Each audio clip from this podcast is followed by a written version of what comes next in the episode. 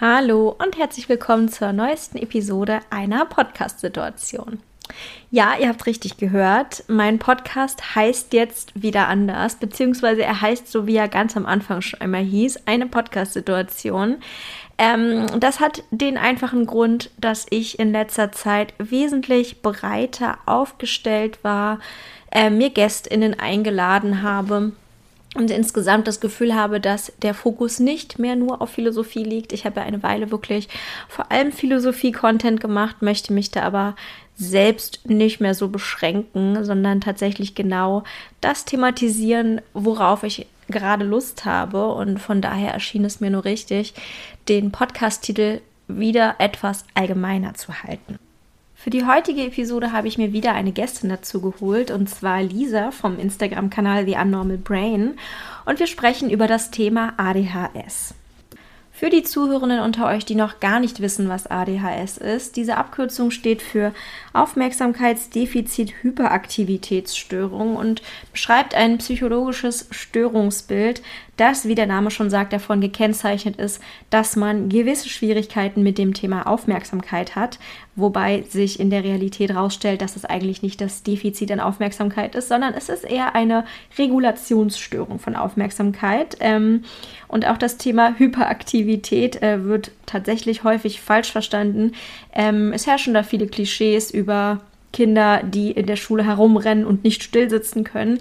ADHS ist aber wesentlich mehr und vor allem auch wesentlich mehr als eine Kinderkrankheit oder eine Kinderstörung.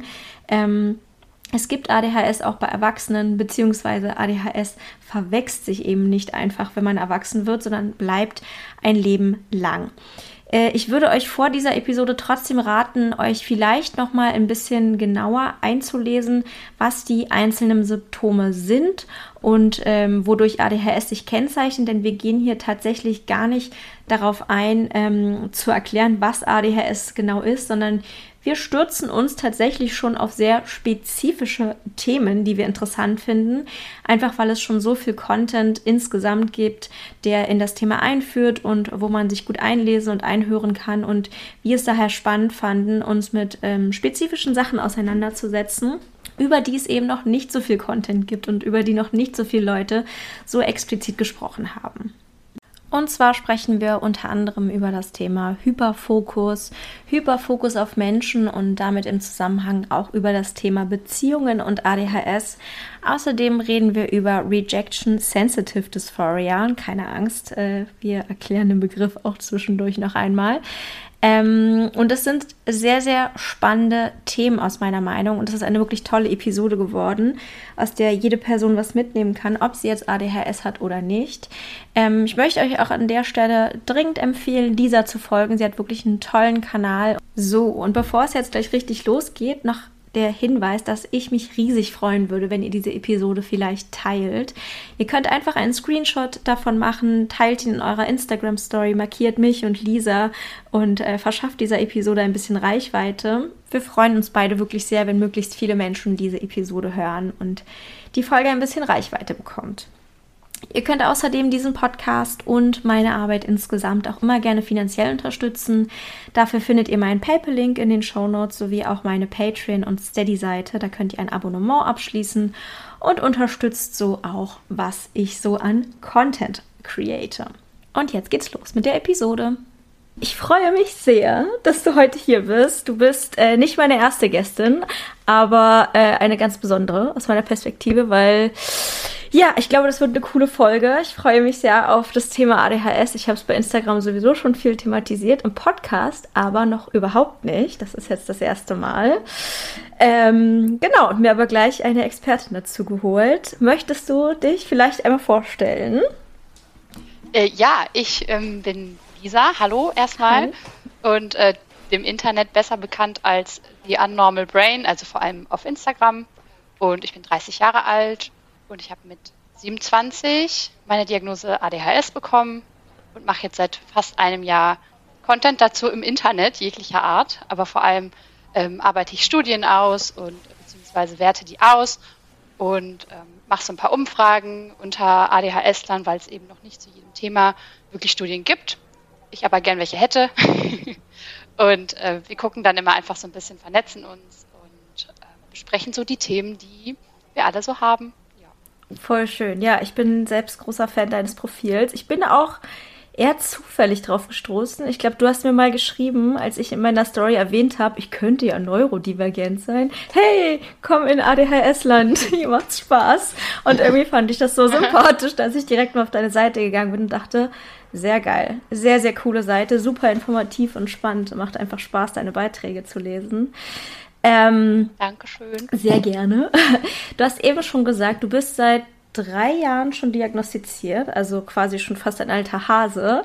Ich bin ja selber noch sehr frisch im Game, könnte man so sagen. Und ich kenne auch viele, die wirklich ganz kürzlich erst diagnostiziert sind. Ähm, mhm. Ja, du hast eben schon erwähnt, du bist bei Instagram sehr aktiv. Willst du mal kurz sagen, wie du darauf kamst oder die Notwendigkeit gesehen hast, so deinen Senf dazu zu geben und oder wie deine Seite so entstanden ist? Finde ich total interessant. Also es war für mich vor allem so, dass vor drei Jahren, äh, als ich meine Diagnose bekam, hat sich für mich erstmal gar nichts geändert, weil es gab nicht besonders viele Informationen im Internet dazu. Es gab halt so diese klassischen, wo so äh, die drei Hauptsymptome Hyperaktivität, Aufmerksamkeitsdefizit und Impulsivität besprochen wurden. Und da habe ich mich nie so zu 100 Prozent reingefunden oder habe mir dann halt gedacht, naja, aber was ändert's denn jetzt?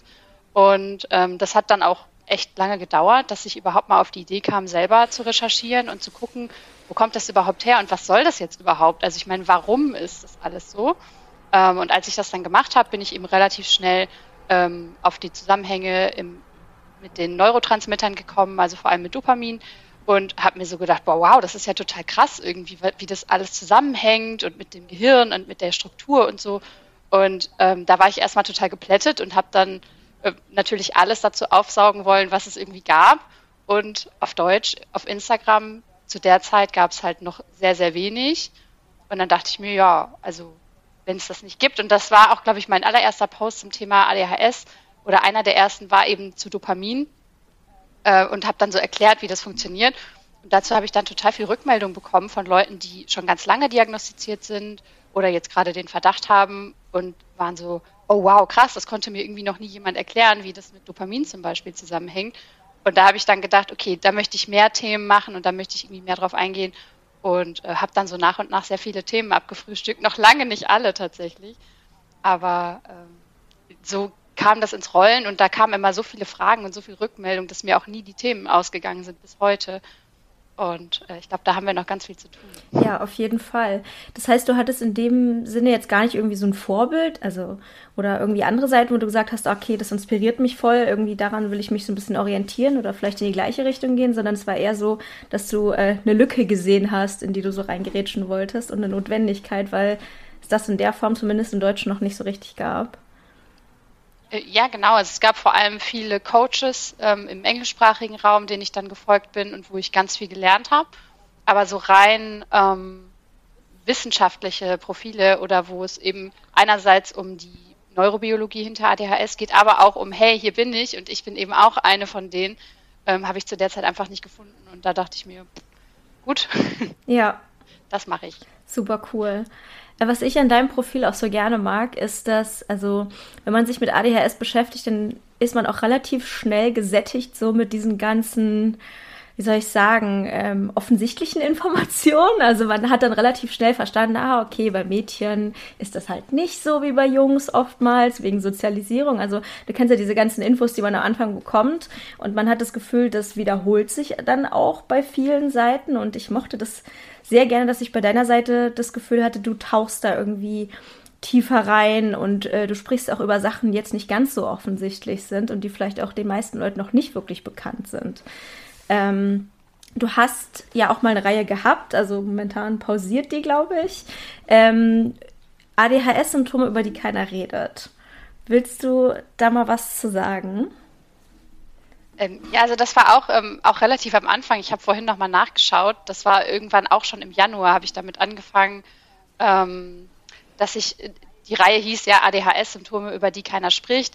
Und ähm, das war zu der Zeit wirklich so, dass ich habe mich ja dann auch mit Leuten vernetzt. Ich habe Leute kennengelernt, die eben auch ADHS haben. Und plötzlich haben wir festgestellt, ah krass, das hast du auch, so also Sachen, über die man halt eigentlich nicht redet und die auch in den offiziellen Diagnosekriterien nicht vorkommen. Also da geht es natürlich um irgendwie Sachen wie Suchtverhalten, solche Sachen, ähm, Libido, Beziehung, all diese Geschichten, worüber man jetzt nicht mit seinem Nachbarn redet, sondern wo man schon irgendwie tiefer in die Materie geht.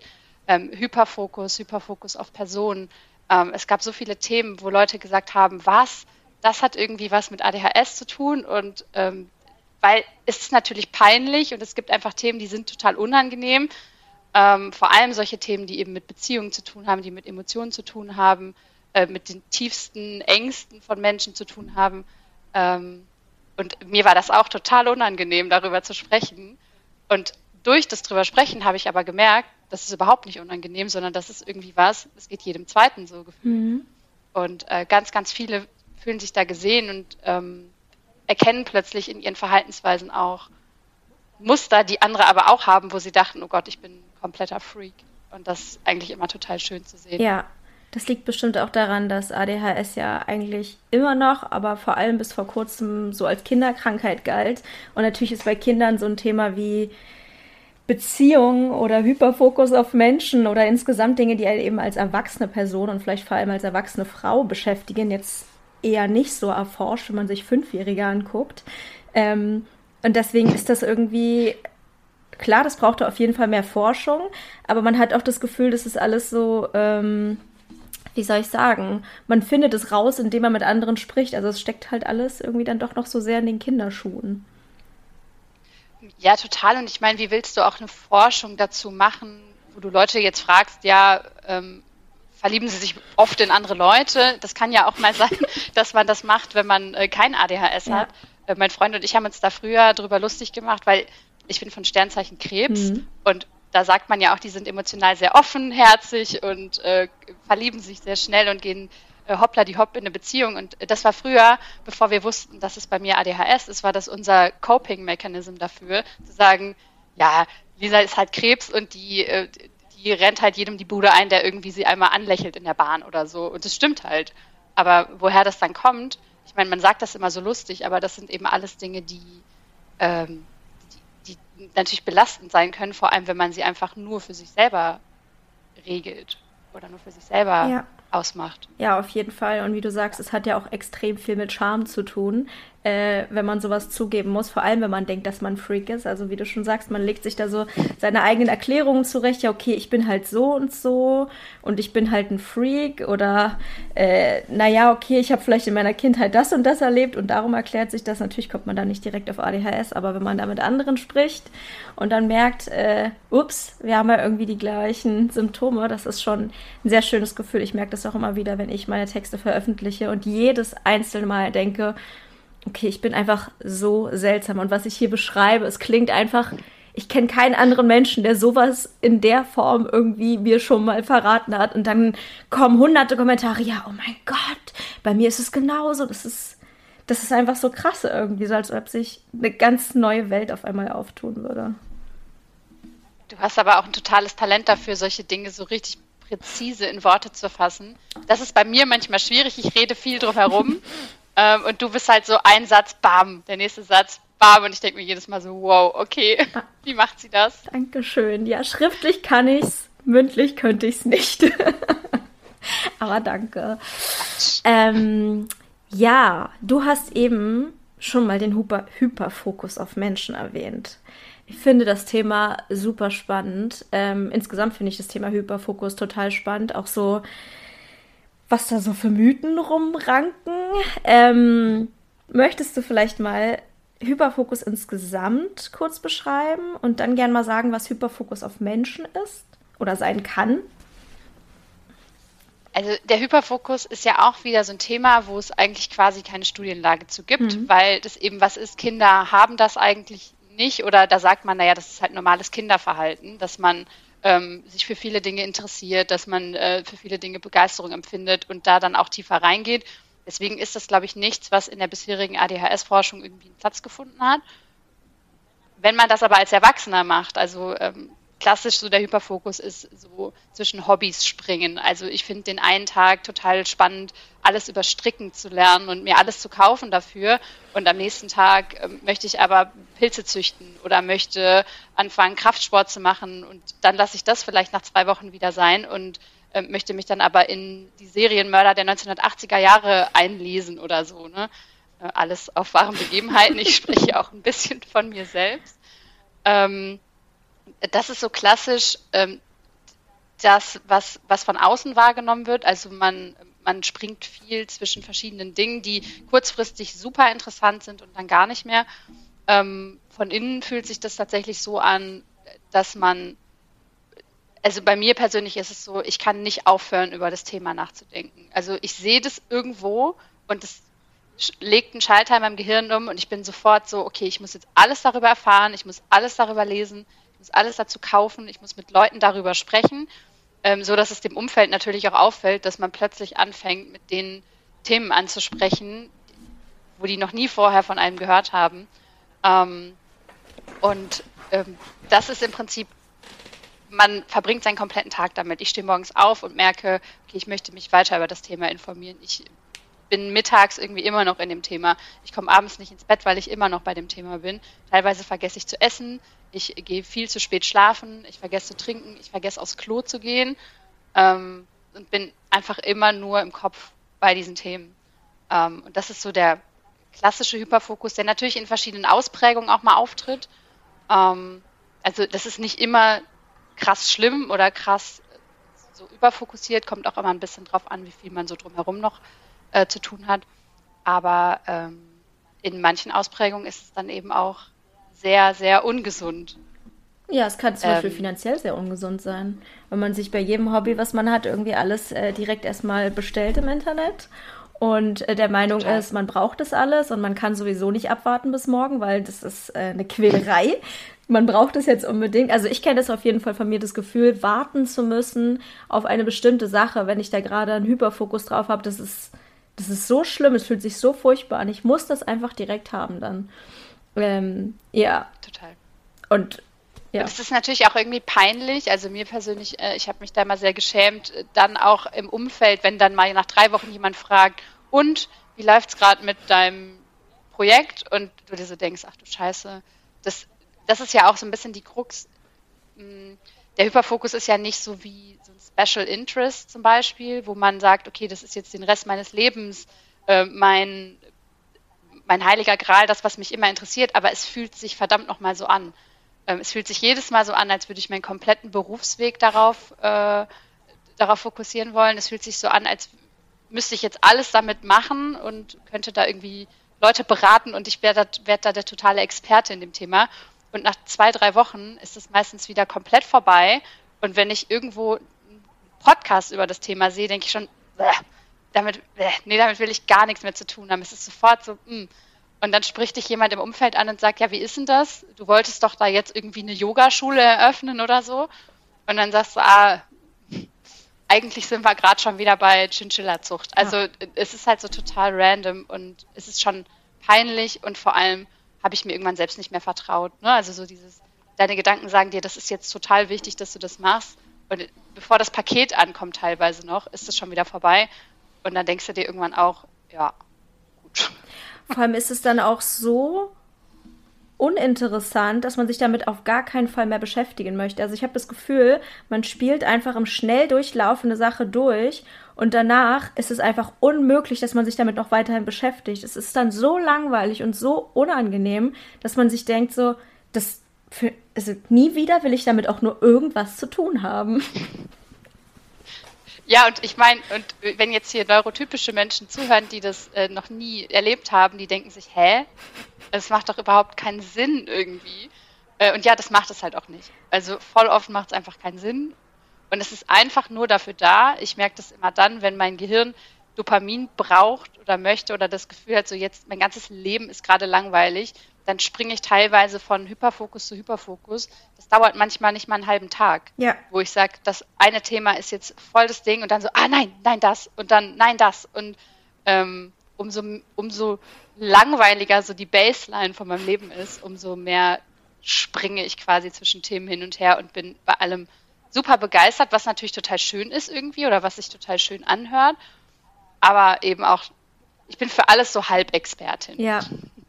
Ich weiß nicht, vielleicht kann man sich das als neurotypischer Mensch so vorstellen, als ob man Süßigkeiten nicht so isst, dass man ein Stück oder zwei Stück oder vielleicht auch drei Stück isst und die genießt, sondern dass man alles auf einmal inhaliert und danach einfach das Gefühl, man möchte kotzen. Es geht dann einfach nicht mehr. Es ist einfach, ich ja, glaube genau. einfach dieser, diese Art und Weise, dass es so, so viel und so schnell und so intensiv ist, dass, weil man das so, so intensiv braucht irgendwie in diesem Moment, dass das dazu führt, dass einem dann einfach danach das so krass übel aufstößt, dass man dann so genug davon hat.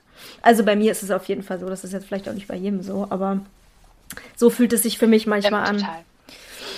Ich glaube schon auch, dass neurotypische Menschen auch in irgendeiner Ausprägung solche jetzt vielleicht sagen, ja, okay, sowas habe ich auch schon mal erlebt. Aber ich, das ist immer das Problem mit Worten. Ne? Man kann das nicht erklären, wie sich das wirklich, wirklich anfühlt. Und schätze, also ich würde vermuten, dass jeder schon mal natürlich eine Euphorie für ein Thema erlebt hat oder gesagt hat, hey, äh, das finde ich jetzt voll interessant und nach ein paar Tagen fand man es vielleicht doch nicht mehr so interessant. Aber in der Ausprägung ähm, dass es körperlich ungesund wird äh, und auch psychisch ungesund wird, ist meiner Meinung nach ein neurodivergentes Ding. Ja, das kann wirklich sein. Dass man Was wir zu, also ja, also ich glaube halt einfach das Ausmaß ist es immer. Ich glaube sowieso, das ist bei ADHS so ein Ding. Ich glaube, dass fast alle Symptome, die wir haben, von neurotypischen Menschen auch wahrgenommen werden, aber nie in dieser Intensität. Nicht so viel, nicht so ja. doll, nicht so schnell hintereinander. Ähm, und deswegen ist es manchmal auch so schwer, das zu erklären, weil Leute denken, hä, aber ich äh, bin doch auch manchmal verwirrt.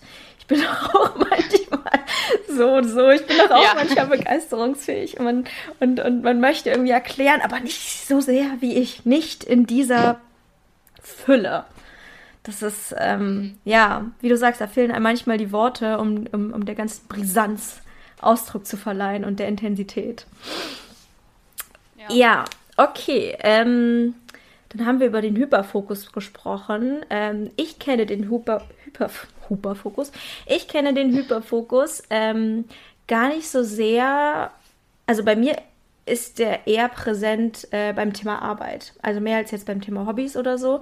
Ähm, ich kenne das sehr, sehr doll von mir, wenn ich arbeite oder wenn ich ähm, ja einer Sache nachgehe, die erledigt werden muss, ähm, dass ich dann sehr häufig in den Hyperfokus komme. Und zwar äh, meistens so, dass ich es gar nicht merke. Also der Hyperfokus ist ja nicht so, dass er sozusagen von Anfang an da ist, sondern der ist ja meistens so eine Entwicklung. Man entwickelt sich innerhalb der Arbeit dahin und merkt dann irgendwann, ähm, okay, ich habe das Gefühl, diese Sache muss jetzt sofort beendet werden. Ich kann nicht auf die Toilette gehen, ich kann nicht mit irgendjemandem reden, ich kann es nicht unterbrechen. Pausen machen sowieso völlig unmöglich, weil man mit den Gedanken eh daran hängt. Ähm, und dieses Gefühl, einfach an, an einer Sache dranbleiben zu müssen, bis sie fertig ist. Das ist bei mir irgendwie so der Hyperfokus, den ich am meisten kenne, was ich auch teilweise sehr äh, unangenehm finde. Also einfach, weil es so... Ähm, ja, weil es so raumgreifend ist, weil es einen so, so erstickt und so gar nicht die Möglichkeit gibt, irgendwie mal ganz kurz durchzuatmen oder in Ruhe irgendwas anderes zu machen. Ja. Also vor allem, ähm, ich glaube, dass die Arbeit, die wir so äh, online machen, ja relativ ähnlich ist. Mhm. Also wir fuchsen uns in Themen rein, von denen wir vielleicht mehr oder weniger vorher schon ein bisschen Ahnung haben, aber noch nicht so viel. Ähm, und bei den ADHS-Themen, die ich recherchiere, kenne ich das 100% genauso wie du. Also dieses das ist ja dann ein mini kleiner Themenbereich und ich baller mich da so rein, dass ich komplett ähm, da drin versinke quasi und das genauso erlebe wie du. Ähm, tatsächlich in Arbeit, die mir aufgezwungen wird, ich sag mal Stichwort Lohnarbeit, äh, da habe ich das gar nicht. Da habe ich eher das Gegenteil, mhm. dass ich ähm, da in so eine Paralyse komme und das halt nicht ähm, machen kann. Aber genauso, äh, wenn, wenn ich Themen recherchiere, die ich auch interessant finde und da dann möglichst viel Informationen zu geben will, ähm, da würden mir manchmal zehn Slides gar nicht ausreichen, weil ich, ich möchte den Leuten dann auch alles darüber erzählen und ich möchte selber eben auch alles darüber wissen. Ja. Ja, also bei meinen Jobs, die ich vorher hatte, war ich auch nicht im Hyperfokus. Da war ich immer eher so, Okay, ich bin erst eine Minute hier. Wieso kommt es mir so vor, als wären es schon drei Stunden? Äh, also genau, bei mir hat es auch auf jeden Fall viel mit Interesse zu tun und damit, dass ich selber das als wichtig empfinde. Also wenn ich es nicht als wichtig oder spannend empfinde, dann kann ich eigentlich auch nicht in den Hyperfokus kommen. Ist gar nicht möglich. Ja. Mhm. Wobei ich da sagen muss, bei mir hat das mega geholfen, äh, Themen, die ich super langweilig finde, mir Videos von Leuten anzugucken, die das Thema nicht super langweilig finden. Also sowas wie äh, Steuererklärung oder Steuern insgesamt äh, oder Putzen sind da bei mir so große Themen, die für mich, wenn ich da schon dran denke, kriege ich schon einfach, werde ich müde und denke mir so, boah, jetzt habe ich irgendwie keinen Bock mehr. Und ähm, wenn man sich dann auf YouTube irgendwie Leute anguckt, deren Hauptcontent es ist, über Steuern zu reden und die da total begeistert von sind, funktioniert es manchmal, nicht immer, dass diese Begeisterung so ein bisschen auf mich überschwappt und ich mir so denke, ja, eigentlich richtig geil. Putzen und steuern. Ja, wenn das Ganze ästhetisch aufbereitet ist und irgendwie so ein, einen so ein bisschen den Bann zieht, dann kenne ich das auch. Aber an sich äh, schwierig. Gehen wir doch mal zum Hyperfokus auf Menschen über, was vielleicht ein Thema ist, von dem ja viele Leute noch nicht unbedingt gehört haben oder denen das so ein bisschen neu ist ähm, oder zumindest diese Begrifflichkeit noch nicht kennen, aber sich vielleicht wiedererkennen, wenn wir mal erzählen, worum es dabei geht. Ja, willst du mal erklären, was der Hyperfokus äh. auf Menschen ist? So wie du ihn, ich weiß, ich weiß gar nicht, du meintest ja, dazu gibt es auch gar keine Forschung. Hast, hast du das geprägt oder hast du das irgendwo gelesen? Ähm, Im Prinzip gelesen habe ich das äh, auch irgendwann mal auf Instagram oder vielleicht sogar auf TikTok gesehen. Ich weiß es mittlerweile gar nicht mehr. Ähm, und ich weiß es natürlich nicht. Ich kenne nicht allen Content, der gemacht wurde, aber als ich im Januar darüber gesprochen habe, war das ein riesen äh, Riesending plötzlich, dass mir Leute geschrieben haben und sagten, was? Ich dachte, ich bin einfach so oder ich dachte, ich bin einfach weird. Ja. Ähm, es geht im Prinzip dabei darum, wir haben ja jetzt gerade darüber gesprochen, wie der Hyperfokus im Prinzip sich für uns beide anfühlt. Ähm, und jetzt darf man sich das Ganze mal vorstellen auf eine reale oder nicht reale Person. Ähm, das ist bei jedem irgendwie so ein bisschen unterschiedlich. Ich persönlich hatte mein Leben lang nur Hyperfokusse auf, ähm, auf reale Personen, aber genauso gibt es Leute, die ähm, auf Seriencharaktere hyperfokussieren oder auf äh, irgendwelche Schauspieler oder Personen des öffentlichen Lebens, Influencer und so weiter. Ähm, und das kann man sich tatsächlich genauso vorstellen, nur dass man natürlich das Gefühl nicht beschreiben würde, als ich hyperfokussiere gerade auf jemanden, sondern ich crushe gerade extrem doll auf jemanden. Also so war es für mich. Ähm, ich habe mein ganzes Leben lang auch eigentlich schon gesagt, seit ich schon zwölf war, dass ich mich einfach extrem schnell und extrem doll verliebe ähm, in alle möglichen Menschen. Ähm, und das war natürlich, gerade wenn man das nicht zu benennen weiß, ist das natürlich erstmal uff, so, ja, toll. Wie will man denn jemals eine langjährige glückliche Beziehung eingehen, wenn man irgendwie ein, wenn ein, wie gesagt, in der Bahn jemand anlächelt und man sich denkt, wow, also das irgendwie, ich, ich muss jetzt, und ich denke da dann wirklich noch drei, vier Tage drüber nach und zwar extrem intensiv. Nicht so, wie man dann so hört, ach ja, auch, hm, und irgendwie war er voll süß und so, sondern äh, das ist dann, das geht dann irgendwie so weiter. Oder wenn ich ähm, irgendwen neu kennenlerne oder noch nicht mal neu kennenlerne, sondern im Bekanntenkreis jemand ist und der sagt irgendwie einen Satz, der mich kickt und ich denke mir so, wow, okay, jetzt bin ich, mir wird warm und es sind genau die gleichen Gefühle im Prinzip wie bei einer krassen Verliebtheit. Ähm, äh, Schmetterlinge im Bauch, alles ist irgendwie aufregend und ich möchte eben eigentlich alle meine Zeit mit dieser Person verbringen. Ähm, und das ist natürlich scheiße, wenn man in der Zeit in einer Beziehung ist.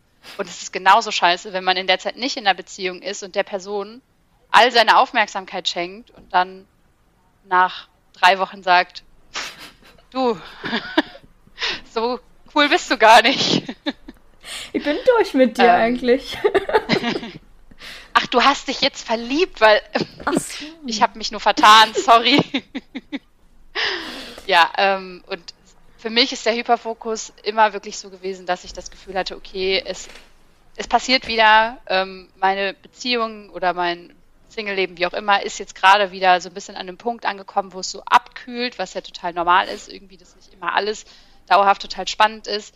Und dann kommt jemand und das kann auch wirklich, das hat nichts mit, mit Optik oder sonst irgendwas zu tun. Das muss nicht mein Typ sein, der muss nicht in meinem Alter sein, das muss nicht mal ein Mann sein, obwohl ich äh, heterosexuell bin. Ähm, und dann kommt es so über mich und dann lerne ich jemanden kennen und dann geht es meistens los mit, wir schreiben viel. Ich möchte der Person alles erzählen, was, was ich weiß. Ich möchte aber auch alles über die Person wissen. Ich overshare mit der Person extrem ähm, und fühle mich natürlich mein, in der Zeit meinem Partner gegenüber schlecht. Es, ist, es passiert aber ja in dem Moment erstmal nichts, sondern es ist nur so, dass ich nicht aufhören kann, über diese Person nachzudenken. Äh, möchte zu jeder Zeit am Tag wissen, wie geht es der Person, was macht die Person, wann können wir uns treffen und so weiter. Ähm, manchmal findet das aber auch nur in meinem Kopf statt, wenn das jetzt Leute sind, die ich nicht unbedingt greifen kann per WhatsApp oder sonst irgendwas, äh, sondern dann stelle ich mir vor oder dann konsumiere ich irgendwie alles, was ich von der Person kriegen kann. Früher war das so Facebook-Seite rauf und runter gescrollt, irgendwie alles geguckt, was mhm. äh, macht die Person für Updates, was äh, passiert so in dem Leben. Und ich stelle mir dann irgendwie immer vor, ja, wir sind eigentlich schon richtig gute Friends, so. Ähm, obwohl das natürlich in Realität dann oft gar nicht so ist oder die Person das gar nicht so wahrnimmt.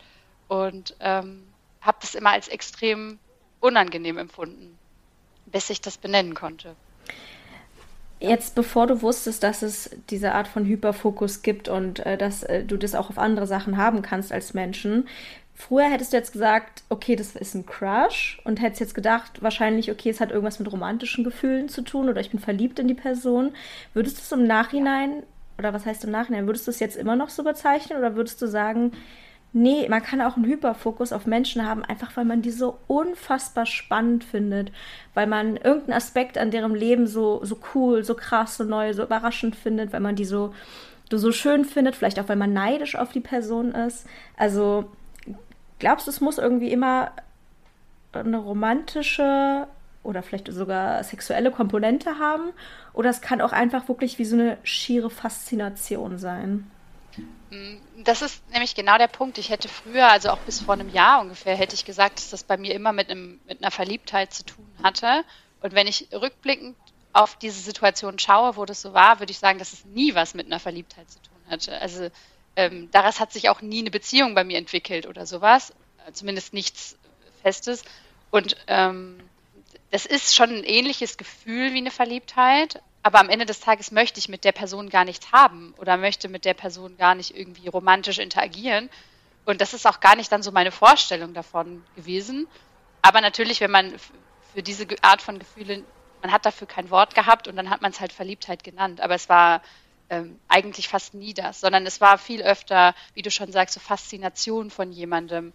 Oder jemand war vielleicht auch gerade einfach im richtigen Moment, am richtigen, also zur richtigen Zeit, am richtigen Ort ähm, und hat vielleicht die richtigen Sachen gesagt. Ähm, oder teilweise, ähm, ich hatte das früher auch mal, dass ich eine Art von Beziehung einfach sehr spannend fand zwischen zwei Menschen und mir dachte, wow, die haben eine total tolle Beziehung ähm, und mich da quasi so als, als fünftes Rad am Wagen drangehängt habe oder das wollte und mir dachte, wow, irgendwie, irgendwie weiß ich nicht, äh, ist das gerade total für mich total ansprechend. Ähm, und solche Geschichten, wo das dann natürlich von außen so aussah, als würde ich mich jetzt an einen von beiden ranmachen wollen oder würde da jetzt irgendwie solche Geschichten. Und das ist aber nie so gewesen, sondern irgendwie habe ich im Nachhinein gemerkt, das ist einfach nur eine Art von Faszination für einen Lebensstil, für eine Art von Person, fürs Aussehen von jemandem, ähm, für die Sachen, die jemand sagt.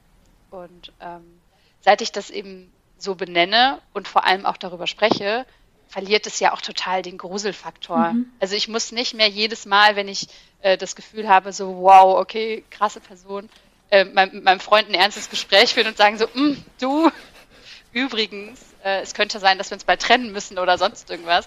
Ähm, sondern ich kann einfach sagen, ja, hey, cool. Ich frage mich dann, okay, warum ist das jetzt gerade so? Also was, was hat diese Person, was das gerade bei mir auslöst? Und was ist in meinem Leben gerade los, dass ich das, dass, dass das gerade so zu mir kommt? Mhm gerade so äh, intensiv stattfindet. Ja. Und dann ist es eigentlich cool. Hast du das Gefühl, dass du, ähm, sei es jetzt ein Hyperfokus auf Dinge, Hobbys oder Menschen, dass du davon immer was mitnimmst, als ob du sozusagen jedes Mal ein Stück dir davon nimmst und das für dich und dein weiteres Leben dann einfach mit, also mitträgst. Im Sinne von, okay, ich hatte jetzt einen Hyperfokus auf eine Person, die hatte vielleicht ein Hobby, was ich unfassbar faszinierend fand, oder die hatte mir so Sachen erzählt, die irgendwie für mich total neu waren, die mir voll die neue Perspektive in die Welt gegeben haben. Als ob man so ein Stück Weiterentwicklung auch durch den Hyperfokus auf was auch immer jetzt hätte und den, der, die verschiedenen Hyperfokusse, die man hat, einen irgendwie auch als Person prägen. Verstehst du, was ich meine? Äh, ja, ich glaube schon, dass es so ist. Ähm, ich würde jetzt nicht jeden, ich habe wirklich, ich habe sehr viel, ich springe sehr viel zwischen verschiedenen Hyperfokussen auf äh, Hobbys, auf Tiere, auf Menschen, auf äh, irgendwelche Themen ähm, in der Welt. Und ich glaube nicht, dass ich jetzt von jedem einzelnen ähm, sehr viel mitnehme. Das wäre, glaube ich, auch ein bisschen übertrieben, das zu sagen. Aber ich kann mich noch total gut an ganz viele Situationen erinnern und an ganz viele äh, Hobbys oder Hyperfokusse auf Menschen, äh, wo ich sage, da habe ich irgendwie erstens was draus mitgenommen oder da kann ich im Nachhinein irgendwie was draus ziehen mhm. äh, aus dieser ganzen äh, Geschichte oder wie ich mich da gefühlt habe, weil das ist ja nicht unbedingt immer angenehm. Mhm. Aber wenn ich im Nachhinein drauf schaue, dann kann ich halt sagen, hey, ähm, ich weiß, warum es mir da so ging und ähm, ich nehme schon immer auch was davon mit. Vor allem, ich meine, solche Hobbys und so, ich meine, das ist schon cool. Ne? Ich kann ein bisschen stricken, ich kann ein bisschen häkeln, ich kann ein bisschen Makramee. Ich meine, das sind ja alles irgendwie auch Sachen, die man nicht so schnell wieder verlernt. Mhm. Ja. Das ist ja schon auch gut. Ja, auf jeden Fall. Du hast eben schon gesagt, dass du, ähm, seit du halt weißt, dass es diesen Hyperfokus gibt äh, und der seinen Gruselfaktor dann in Bezug auf Menschen verloren hat, dass du deinem Freund davon auch erzählen kannst. Ja hat es für dich denn auch damit so ein bisschen äh, die Scham verloren? Weil du sozusagen sagen kannst, ja, das mhm. ist, äh, das ist was Neurologisches, ich kann da nichts für. ähm, jein, also es ist natürlich irgendwie, äh, wir haben früher, ich habe es ja ganz am Anfang mal kurz gesagt, wir haben früher darüber Witze gemacht, weil ich, äh, wegen meinem Sternzeichen, also mhm. wir sind mhm. beide, wir glauben beide nicht an Sternzeichen. Ähm, aber es war irgendwie immer so ein Ding, dass man das in jedem Horoskop gelesen hat, dass Krebse halt einfach sich schnell verlieben. Ja. Und ähm, da, das war früher, bevor ich überhaupt davon wusste, dass das eine neurobiologische Geschichte ist, haben wir halt so darüber gesprochen. Aber es war immer so ein bisschen so ein Hahaha. Mensch, ja, Lisa ist halt irgendwie einfach so und trotzdem war es ein bisschen strange und äh, ich habe mich auch tierisch dafür geschämt und auch mit Sicherheit nicht jedes Mal, wenn, wenn so ein kleiner Crush irgendwo links oder rechts kam, äh, davon erzählt. Ähm, aber mittlerweile mache ich das eigentlich immer, weil es erstens auch viel seltener vorkommt. Das kommt auch noch dazu. Ich glaube, wenn man sich dafür nicht mehr schämen muss und wenn man, äh, wenn da nicht mehr dieser Gruselfaktor und ähm, die, die, Angst um die eigene Beziehung ähm, da dran hängt, ähm, dann passiert das auch gar nicht mehr so oft. Da ist, glaube ich, viel der Reiz des Verbotenen dann auch dabei. Ähm, und so kann ich dann leicht auch mal an so einem Crush vorbeigehen und sagen, ja, ja, ich äh, habe jetzt in meinem Leben schon mal analysiert, warum das jetzt gerade so ist. Äh, und dann spreche ich mit meinem Freund trotzdem drüber. Ja, früher war das äh, extrem schambehaftet und vor allem in früheren Beziehungen, wo ich Partner hatte, die da nicht so offen waren, beziehungsweise auch mit Freundinnen oder so, ähm, fand ich das extrem schlimm und ganz ähm, schambehaftet, dass ich da irgendwie immer diejenige war, die heute der, morgen der und übermorgen der. Also im Sinne von äh, auch Leute, die ich einfach toll fand und wo ich sagte, wow, da habe ich jetzt total Herzchen in den Augen. Man sagt ja häufig auch, dass ADHS-Personen äh, oder Menschen mit ADHS irgendwie so ganz viele Pro Beziehungsprobleme haben und nie eine Beziehung führen können und von einer Person zur nächsten hüpfen oder was auch immer.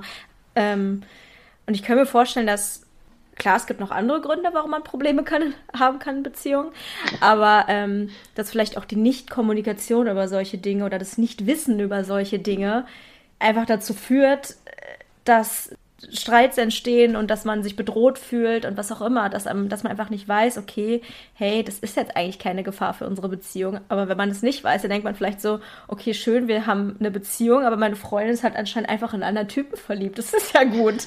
Das ist, das ist ja überhaupt nicht schlimm für mich. Also, ich weiß nicht, ich glaube, dass da. Ich glaube, da brauchen beide. Ja. Ich glaube, dass das Wissen. Da brauchen beide Partner ja. eine gewisse. Entschuldigung. Fang du an. Sagen, ich glaube, dass das Wissen einem einfach so doll weiterhelfen kann, einfach, ähm, wie du es jetzt ausgedrückt, ausgedrückt hast, den Gruselfaktor zu nehmen und einfach zu wissen, ich weiß nicht, das Wissen hilft einfach, finde ich.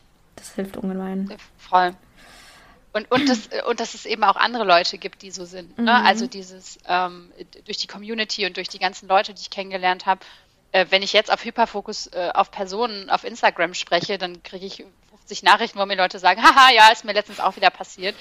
Äh, und das ist ja auch ein ganz großer Gruselfaktor, der da weggeht, wo ich sage, okay, das sind Leute, die, die checken zu 100 Prozent, wie, wie das funktioniert und dass das halt nicht unbedingt ein Crush ist. Und wenn ich das vielleicht meiner Mama erzähle, dann sagt die vielleicht, äh, ja, weiß ich jetzt nicht, ob das so normal ist. Ähm, und äh, da kann ich dann aber mittlerweile auch mit äh, erhobenem Haupt stehen und sagen, ja, ist normal in dem Fall und äh, alles gut. Ja. Da gehört auch ein gewisses Selbstbewusstsein dazu und auch äh, innerhalb der Beziehung, ne, um jetzt mit einem Partner darüber reden zu können, muss ich natürlich eine gewisse Grundlage haben, wo beide Partner einfach sagen, hey, ich bin mir meiner selbst und meiner Beziehung einigermaßen bewusst und kann sagen, das ist doch schon okay. Also wenn da jetzt nicht irgendwie ein Fremdgehen stattfindet, je nachdem, wie man das definiert, ähm, ist es für mich okay. Und solange wir darüber sprechen und ich mich darauf verlassen kann, dass mein Partner mir solche Dinge erzählt, dann ist ja die Gefahr für eine Beziehung auch relativ klein in dem Moment. Ja, auf jeden Fall. Weil da nichts, weil da nichts heimlich stattfinden muss dann. Ja. Ja.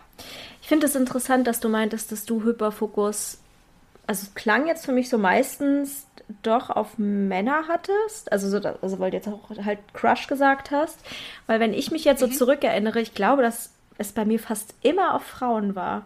Aber da halt wirklich ja komplett ohne irgendwelche romantischen Gefühle, sondern immer im Sinne von, boah, ist die schön, boah, ist die erfolgreich in dem und dem und fast immer in irgendwelchen Bereichen, ähm, in denen ich irgendwie auch sein wollte oder wo ich ein Stück abhaben wollte von. Ähm, ich weiß nicht, die war jetzt in meinem Sport besonders gut, die war jetzt, die sah genauso aus, wie ich gerne aussehen möchte. Das war ähm, so immer so ein bisschen, als ob ich so ein Stück davon abhaben wollen würde, als ob ich das so für mich haben wollen würde. Aber dann war ich halt von dieser Person auch so besessen, dass ich dann auch, ja, du bei Facebook damals, ich dann halt bei Instagram scrollen, scrollen, scrollen und bloß keinen Beitrag liken, der schon zwei Jahre her ist. Aber alles wissen wollen über diese Person. Äh, ja, bis dann die Neugier irgendwann versiegt. und bis es dann irgendwie völlig egal ist. Und dann ist es aber lustig, wenn man dann noch mal ein Jahr später eine Story oder so von der Person sieht und dann so denkt, oh, irgendwie fühlt sich doch noch. Ach so, du wolltest jetzt das Gegenteil sagen. Ich wollte sagen, bei mir ist es dann manchmal so, so schale Gefühle manchmal, dass ich denke so, ach echt? Irgendwie. ich weiß gar nicht, was ich es, da Es gibt beides habe. bei mir. Ja, okay. es gibt beides. Aber ja, es ist, also es, ich glaube, dass es rückblickend bei mir auch Frauen waren, auch. Ähm, ich das aber nicht so wahrgenommen habe, weil ich eben das war irgendwie einfach in meiner Lebensrealität so. Ähm, und ich, aber ähm, rückblickend habe ich auf Freundinnen extrem hyperfokussiert. Und das ist dann aber super schnell wieder abgeklungen. Und deswegen hatte ich auch mein Leben lang große Probleme, Freundschaften zu finden und zu halten, weil ich die entweder, wenn es anfing, komplett überschüttet habe mit allem, was ich zu geben hatte irgendwie, also mit Aufmerksamkeit, mit komm, lass uns das machen, lass uns dies machen, ich mache was Besonderes für dich und ich renne dir eigentlich den ganzen Tag hinterher, als ob ich keine anderen Leute in meinem Leben hätte. Und wenn das das ausgehalten hat, dann bin ich irgendwann so, ja, nee, so, so interessant war es jetzt gar nicht. Also ähm, das war für mich tatsächlich auch ein großes Problem. Also das ist halt eher so in diese Richtung, was ich bei Frauen hatte, diese Freundschaftshyperfokusse. Ähm, und bei Männern, wie gesagt, waren es rückblickend eigentlich auch Freundschaftshyperfokusse, aber die habe ich halt nicht als solche wahrgenommen weil sie halt gruselig ja, war. Kann ich nachvollziehen. Ähm, wir waren ja, oder wir sind ja eigentlich auch schon so ein bisschen im Thema Beziehungen mit drin. Ähm, wie, wie stehst du zu dem Thema Langeweile in Beziehungen? Also im Sinne von, ich kann ja vielleicht mal kurz erzählen, ich fand früher immer in Büchern und Filmen die Zeit am spannendsten, bevor ein Couple zusammengekommen ist. Das war für mich immer das Interessante. Mhm. Und dann, wenn ja. die zusammen waren, dachte ich mal so, okay, jetzt interessiert es mich eigentlich nicht mehr. Und so ein bisschen ist es ja auch so, bei Beziehungen der spannendste Teil ist ja eigentlich so kurz vorm Zusammenkommen, kurz nach dem Zusammenkommen, die Anfangszeit und so weiter. Weißt du, was ich meine? Und das ja, äh, vor allem bei ADHS-Leuten, die halt dann eine kräftige Dosis Dopamin bekommen durch frisch verliebt sein und alles, ist es ja, kann es ja schwierig werden, wenn man in einer Langzeitbeziehung ist oder wenn nicht mehr diese frisch Verliebtheitsgefühle da sind. Total. Ähm, das ist ja auch das große Problem, dass wir das Nicht-Dasein von Dopamin dann plötzlich als viel quälender empfinden. Also wenn das so ab, abrauscht irgendwie dass es sich noch viel schlimmer anfühlt als davor, wo wir es halt auch nicht hatten. Aber dieses Gleichbleibende, naja, ist halt irgendwie alles ein bisschen langweilig oder es ist halt das normale Leben. Und dann kommt so ein High, total High. Und dann so, oh, jetzt ist es ja wieder langweilig. Und das ist ganz schwer auszuhalten. Und das ist ja auch der Moment, wo ganz viele dann auch wieder sagen, ich, ich haste jetzt in die nächste Beziehung oder ich ähm, fokussiere mich jetzt doch auf jemand anderen ähm, mehr und das extrem anstrengend ist, einfach bei einer Person dann zu bleiben. Ähm, ich kenne das genauso, also dieses Gefühl von davor ist es total aufregend oder auch vor allem dann, wenn es da noch ein bisschen Drama gibt. Ne? Also ja. will man jetzt, will man nicht, will er jetzt, will er jetzt nicht ja. oder will sie jetzt oder ähm, und dann, ach Mann, jetzt, jetzt hat er wieder das gemacht, dann schnatter, schnatter mit allen Leuten und dann kann man sich da so richtig jahrelang einfach drin festhalten, dass einen jetzt jemand nicht wollte oder dass das jetzt halt alles nicht so perfekt ist, wie man sich das vorgestellt hat. Ähm, und wenn es aber dann perfekt ist oder wenn man es dann halt irgendwie so hat, wie man wollte, dann ist es plötzlich so, ah, okay, hm, gut, hatte ich mir jetzt ein bisschen anders vorgestellt. und ähm, dieses, ich glaube, dieses super happy bis ans Ende seiner Tage, das wissen wir alle, das gibt es so auch nicht. Ich bin jetzt seit sechs Jahren in einer Beziehung. Ähm, ich würde sagen, bei uns ist es nicht super langweilig, aber wir sind schon auch Spießer geworden innerhalb dieser sechs Jahre.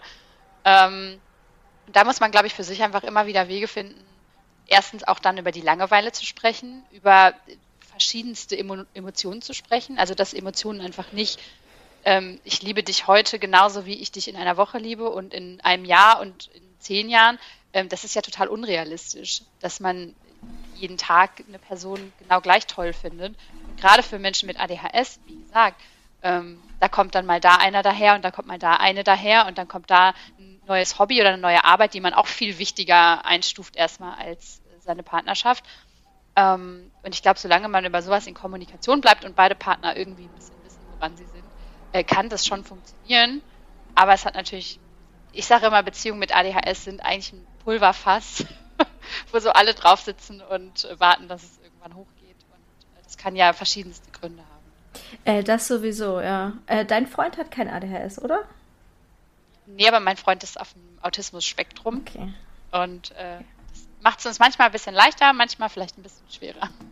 Ja, das wäre auch so ein bisschen meine nächste Frage gewesen, äh, ob du glaubst, dass es einfacher ist, einen Partner, eine Partnerin zu haben, die auch ADHS hat oder neurodivergent einfach ist, oder ob es das. Ganze irgendwie noch komplizierter macht, als es ohnehin schon ist. Oh, wir hatten das Thema extrem oft auf Instagram. Ähm, also generell Beziehungen das ist natürlich immer ein Thema, was alle bewegt. Mhm. Und ähm, da haben auch ganz viele geschrieben, die eben auch einen Partner mit ADHS haben. Und ich glaube, da geht es nochmal ganz anders heiß her. Also ich meine, stell dir mal vor, wenn, wenn so jeder für sich äh, seinen Hyperfokus außerhalb der Beziehung hat und jeder für sich aber auch so seine Impulsivität hat und seine Hyperaktivität hat und irgendwie Wut äh, in sich plötzlich hat oder irgendwie mhm. äh, solche Geschichten, ähm, und das dann von zwei Seiten kommt. Also ich hatte wissentlich zumindest nie eine Beziehung mit einem offenen, also mit einem diagnostizierten ADHSler, aber ich ähm, weiß, wie impulsiv ich sein kann und ich bin manchmal sehr froh, dass mein Freund das einfach nicht spiegelt, was ich da mache. Ja, ich weiß, was du meinst. Weil ich glaube, sonst könnte es hier echt hochgehen. Ja, ich stelle es mir auch krass vor, wenn eine andere Person, die so wäre wie ich, hier mit im Haushalt leben würde, weil ich weiß, wie unfassbar anstrengend ich sein kann und wie irrational emotional ich sein kann und wie oft dann von meinem Freund einfach, während er im Streit ist, er noch mit moderieren muss. Ja. Ich glaube, das wäre echt. Also ich glaube, es kann auch echt viele Vorteile haben, sodass man sich einfach versteht irgendwie in der Hinsicht, dass man einfach weiß, warum die andere Person so ist, wobei da offene Kommunikation natürlich auch helfen kann. Ja. Wobei man es ja dann auch erstmal wissen und benennen muss. Ne? Also wie oft ähm, hört man auch, oder ich habe das früher in früheren Beziehungen oft gehört, dass ich einfach irrational ein Arschloch bin, was in dem Moment ja auch die Wahrheit ist. Ja, was ja nicht mal so ist, dass das jetzt jemand einfach nur mein ADHS nicht gesehen hat oder so, sondern ja, ich habe mich in dem Moment einfach total scheiße verhalten. Aber das muss man ja auch erstmal damit in Verbindung bringen, dass es halt nicht ist, weil ich einfach gerne irrational ein Arschloch bin, sondern weil mir gerade die Sicherung durchbrennt, in, in jetzt mal sehr salopp ausgedrückt. Aber das macht es, finde ich, auch so kompliziert teilweise, weil das ist manchmal so, als ob man sagen würde, ja, ich war betrunken oder so. So, wie, wie ja. unterscheidet man jetzt irgendwie zwischen, das ist mein ADHS oder das ist mein, ich flüchte mich jetzt mal in mein ADHS, so ein bisschen auch als, also nicht als Ausrede, aber es ist manchmal echt, finde ich, schwer zu unterscheiden, wo man was für kann und wo man nichts für kann in solchen Momenten. Wenn man jetzt total außer sich ist oder wenn man Sachen sagt, die einfach komplett unter aller Sau sind. Weißt du, was ich meine?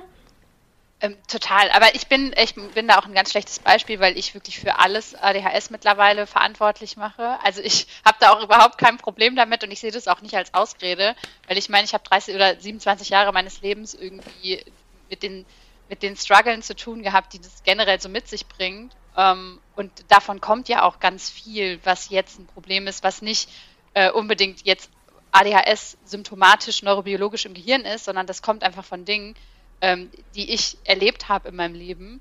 Und deswegen sage ich einfach immer nach zwei Sekunden, ja, ja, sorry, hab ADHS, weil ich einfach denke, ähm, gerade jeder impulsive Ausbruch in meinem Leben, ich bin eigentlich ein sehr ruhiger und friedvoller Mensch, der total harmoniebedürftig ist.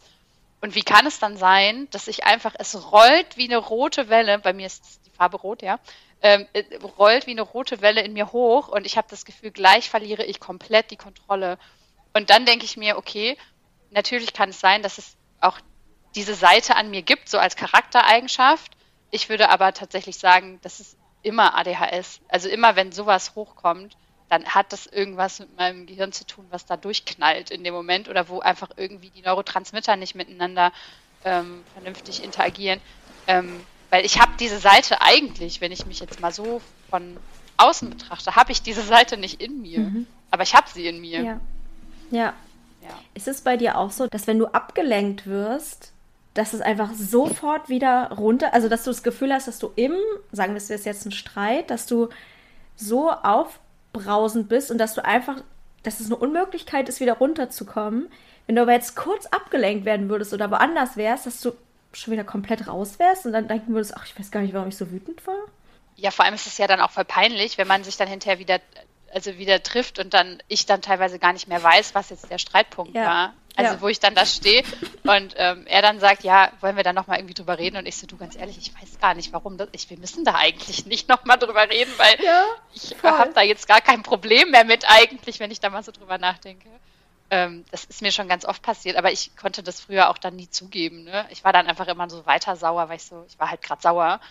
Ähm, und mittlerweile muss ich da mal voll drüber lachen und denke mir so, ah, okay, das war, war eigentlich gar nicht so schlimm. Im Streit sagt man dann, du machst immer diese Sachen das hat mich schon immer gestört ja. und das ist was, äh, was, was sowieso, man trifft sehr absolute Aussagen und hinterher denkt man, eigentlich, eigentlich habe ich es gar nicht so gemeint. ja. Ich habe ähm, hab letztens, wir waren, ähm, ich kann eine kurze Anekdote, äh, mein Freund und ich waren im Baumarkt und sind dann halt wieder heimgefahren. Es war Sommer und es war schönes Wetter. Und dann ähm, ist er hochgegangen an seinen Computer und meinte, ich zock jetzt ein bisschen. Und dann war ich unten und war total perplex und war so, hä, warum zockst du denn jetzt? Ja, wieso? Ich, bis Wochenende, ich habe jetzt irgendwie Bock zu zocken und ich bin so ausgerastet in dem Moment. Wie kann man bei so einem Wetter jetzt hier hocken und einfach wie so ein Assi jetzt am Computer? So richtig schlimm. Und dann bin ich, bin ich raus und war so, ich gehe jetzt im Garten arbeiten weil alle, alle sind hier doof jetzt gerade. Und dann war ich so 30 Sekunden im Garten und war so, hä? Ist doch jetzt total scheißegal, ob er jetzt da am Computer sitzt oder nicht. Und bin dann hoch. Ich so, du, sorry, ich wollte dir nur sagen, keine Ahnung, warum ich dich gerade so angemacht habe. Ähm, mir ist das wirklich egal, ob du jetzt hier sitzt oder nicht. Ich wollte ja eh alleine im Garten arbeiten. Und dann mittlerweile ist er dann so, ja, ja, okay, danke, dass du dich entschuldigt hast. Und dann ist es wieder gut. Aber also, wo kommt sowas her? Also, das denke ich, also das ist ja nicht irgendwie eine Charaktereigenschaft, dass ich dann plötzlich ja. einfach Wutausbrüche bekomme. Ja, ja, das denke ich mir auch, vor allem wegen manchmal so Banalitäten. Es ist manchmal wirklich, dass man hinterher denkt, es, es kann nicht sein, dass ich so wütend war wegen so einem Scheißdreck. Also jetzt mein, jetzt nicht auf dich bezogen, sondern ich denke jetzt an mich, wenn einfach. Doch. okay.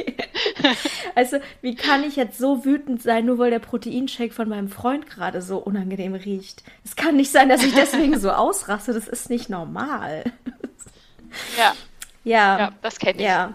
Ich, Ach, ich, ich ja. muss, ich, ich, also ich weiß auf jeden Fall, dass ich auch schon ähm, als Kind so war, weil ich erinnere mich an Streits, die ich in der Familie hatte, wo ich dann nach mein Zimmer gegangen bin, angefangen habe zu lesen und nach zehn Minuten war ich einfach komplett, ach so, ja, also im Buch drin, komplett vergessen, alle Emotionen weg. Wo ich auch denke, wo ich früher dachte, ja, lesen lenkt mich halt so gut ab, aber jetzt weiß ich halt so, nee, es ist einfach, meine Emotionen sind einfach, ja, ein Auf und Ab, könnte man sagen. Je nachdem, was für Reize Absolut. mich gerade so in meinem Gehirn erreichen. Ja, total. Aber ich meine, und das ist ja genau das, wir kriegen entweder halt unser, unser Dopamin durch Glücksgefühle oder halt durch Drama. Und wenn wir das nicht von außen kriegen, dann veranstalten wir es selber. Und ich glaube, das ist halt davon einfach. Ähm, früher habe ich das super gerne gemacht und dann immer so, wenn dann irgendwo gelästert wurde oder irgendwelche so, weißt du, so kleine spicy Sachen im Freundeskreis passiert sind, da war ich immer die Erste, die da irgendwie bei war und gesagt hat, hier komm, ich sag dem jetzt, dass der das und das gesagt hat und so. Ähm, das ist ja auch im Nachhinein kein normales Verhalten.